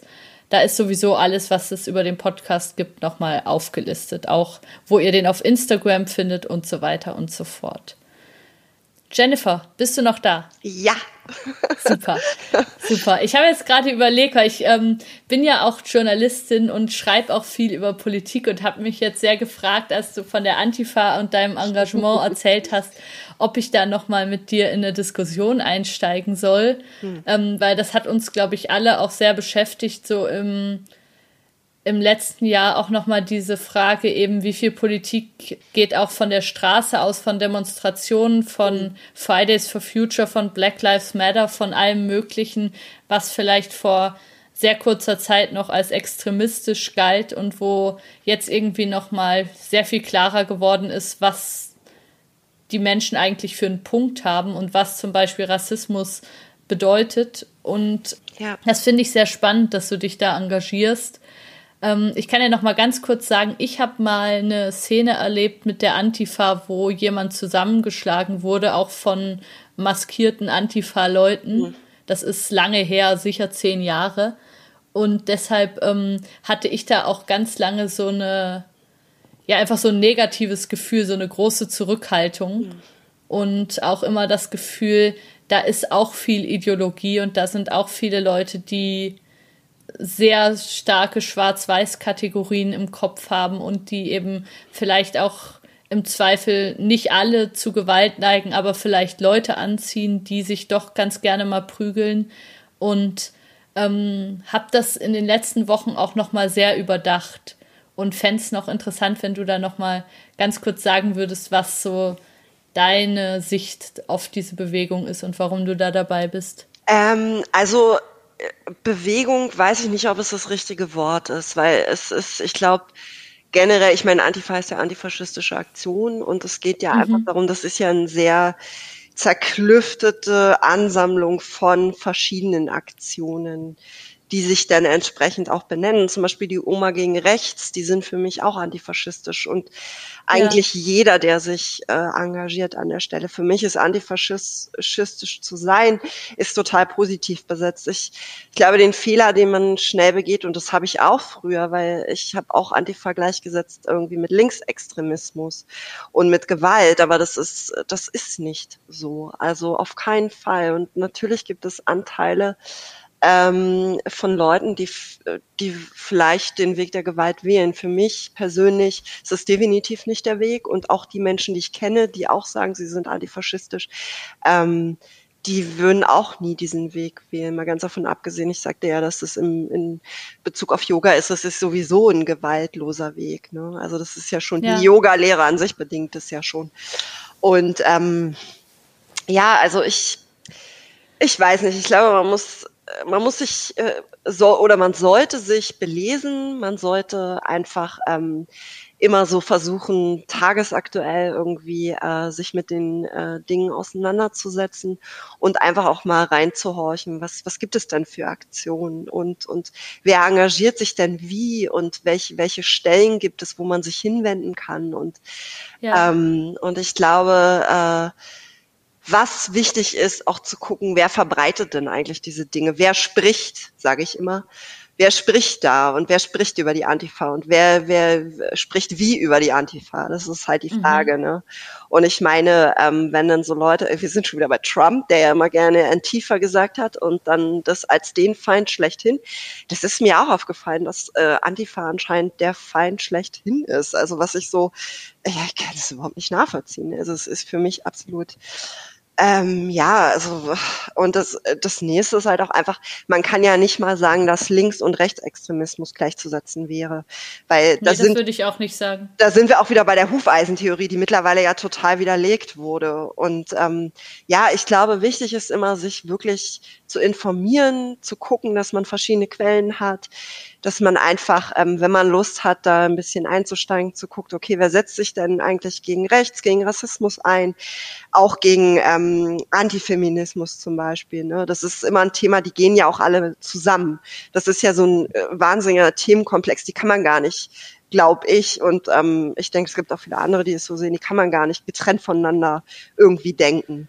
Und ich finde, ähm, es ist so spannend, was gerade passiert und äh, was sich alles auch für, für Anlaufstellen formiert haben oder schon lange da sind, auch hier in Berlin und mhm. ähm, wo man einfach ne auch äh, wo wo man wenn man selber was gründen will also wenn man jetzt selber zum Beispiel sich gegen rechts einsetzen will oder irgend, irgendwas anderes machen will es muss ja nicht unbedingt gegen rechts sein ähm, sich engagieren will wo man sich hinwenden kann. Da gibt es so viele ja. Möglichkeiten Beratungsstellen etc schickt mir da doch mal ein zwei Links. Kann ich gerne ich machen das, ja. wenn ich das gut finde oder wenn ich das irgendwie unterstützenswert finde dann packe ich das hier auch in die Show Notes. Ich muss mir das noch mal anschauen. Okay. ich finde das sehr interessant. Ja und ich stimme dir auch absolut zu, dass eben manchmal sieht man ja Sachen klarer, wenn die in einem anderen Land stattfinden. Ja. Und die Art, wie jetzt in den USA über so Antifa immer gesprochen wurde, war für mich auch nochmal so ein Augenöffner, was das eigentlich für ein politisches Tool auch einfach ist und was da für Feindbilder bedient werden. Das fand ich schon interessant. Absolut. Also ich schaue mir das mega gerne an. Und wenn euch das hier auch interessiert hat, ähm, findet ihr wahrscheinlich auch noch ein bisschen Info dazu in den Show Notes. Ich schaue mal, dass wir das dann auch abbilden da, dass man sich da informieren kann, wenn man das möchte. Ja, ja, sehr, sehr gerne. Also auf jeden Fall. Und ähm, ich kann nur immer wieder sagen, äh, ich glaube und auch wenn das vielleicht den meisten Menschen nicht bewusst ist, aber ich glaube, man kann nicht nicht politisch sein und man ist in der Welt und man ist automatisch politisch, auch wenn man das vielleicht nicht auslebt und seine politische Seite zu entdecken, das ist, also ich muss sagen, für mich persönlich ist das so eine Liebe irgendwie auch, ja. Also einfach politisch zu sein und wirklich so eine politische Teilhabe und zu sehen, okay, ich kann auch noch mehr als nur zu wählen. Ich kann, mhm. ich kann mich engagieren. Und es ist natürlich auch ein Empowerment, wenn man sich, wenn man sich einsetzt, wenn man sich einsetzt für die Dinge, die einem wichtig sind auf der Welt. Das ist ja auch was, was einem sehr sehr viel Kraft auch geben kann, weil man eben sagt, okay, ich bin nicht nur irgendein kleines Rädchen, sondern ich habe auch, ich habe auch eine gewisse Macht, äh, zumindest in einem kleinen Rahmen was zu verändern. Ja, auf jeden Fall, es macht auch Spaß und man trifft so viele Leute und äh, man mhm. macht neue Erfahrungen und ist auch nicht immer alles leicht und äh, ich muss auch sagen, man kann auch, wenn man sehr intensiv dabei ist, auch so äh, schnell mal in so ein Burnout, Burnout rutschen, aber da muss man dann halt auch einfach ein bisschen ähm, Achtsamkeit walten lassen, ne, wo wir wieder. Ja, das hätte ich jetzt gerade auch noch gesagt. Das ja. sind natürlich auch manchmal Themen, die sehr bedrückend sind. Und ich verstehe jeden, der sagt, ich kann mir das heute nicht antun und die ganze nächste Woche auch nicht, weil es mich ja. einfach zu sehr fertig macht. Ja. Ähm, ja. Und da muss man natürlich auch mit seinen mentalen Ressourcen so ein bisschen haushalten und schauen, was kann ich und wo passe ich jetzt mal lieber auf mich auf und wo muss ich jetzt auch mal den Fernseher oder den Laptop ausschalten und ähm, mich mit echten Menschen treffen und über was ganz anderes sprechen. Ähm, das ist natürlich auch immer, immer wichtig, weil wir leben echt in Zeiten, die krass sind und die ähm, wirklich einen auch runterziehen können. Und da ist es einerseits wichtig, sich einzusetzen für die Sachen, die einem wichtig sind, aber auch auf sich selber zu achten, oder? So, während ich hier gerade so eine politische Predigt aufgenommen habe, sind wir irgendwie vom Signal unterbrochen worden. Ich freue mich aber sehr, dass du noch da bist, Jennifer. Und ähm, bevor wir uns jetzt von allen, die so lange zugehört haben, verabschieden, noch ganz schnell die Frage an dich. Gibt's was, was du deinem Ex-Freund noch sagen wollen würdest? Also da ich deinen Podcast kenne und ich auch die Frage kenne, habe ich mir darüber Gedanken gemacht und ich kann ganz klar und ohne irgendwie weiter darüber nach, nachdenken zu müssen, Nein sagen. Gibt nichts. Gut, wenn das so eine klare Antwort ist, dann sagen wir einfach Nein, es gibt nichts mehr, was du ihm noch sagen möchtest. Finde ich, finde ich sehr gut. Und ich danke euch allen sehr, dass ihr zugehört habt. Ihr findet alle Infos und alles, was wir gerade besprochen haben, nochmal in den Show Notes. Ich danke dir sehr, Jennifer, dass du dabei warst. Ich fand, das war eine sehr spannende Folge mit dir. Vielen Dank. Ja, herzlichen Dank, Charlotte. Mir hat es auch Spaß gemacht und ähm, war ein schönes Gespräch und hat auch gut getan, darüber nochmal zu reden. Und ähm, ja, vielen Dank auch für deinen tollen Podcast. Das ist sehr lieb. Vielen Dank. Danke für deine Geschichte und es freut mich sehr, dass es dir inzwischen wieder so, so viel besser geht. Das ist echt beeindruckend. Ja, vielen Dank. Mich freut das auch. Mach's gut. Liebe Grüße nach Berlin. Ja, danke. Tschüss. Ciao, ciao.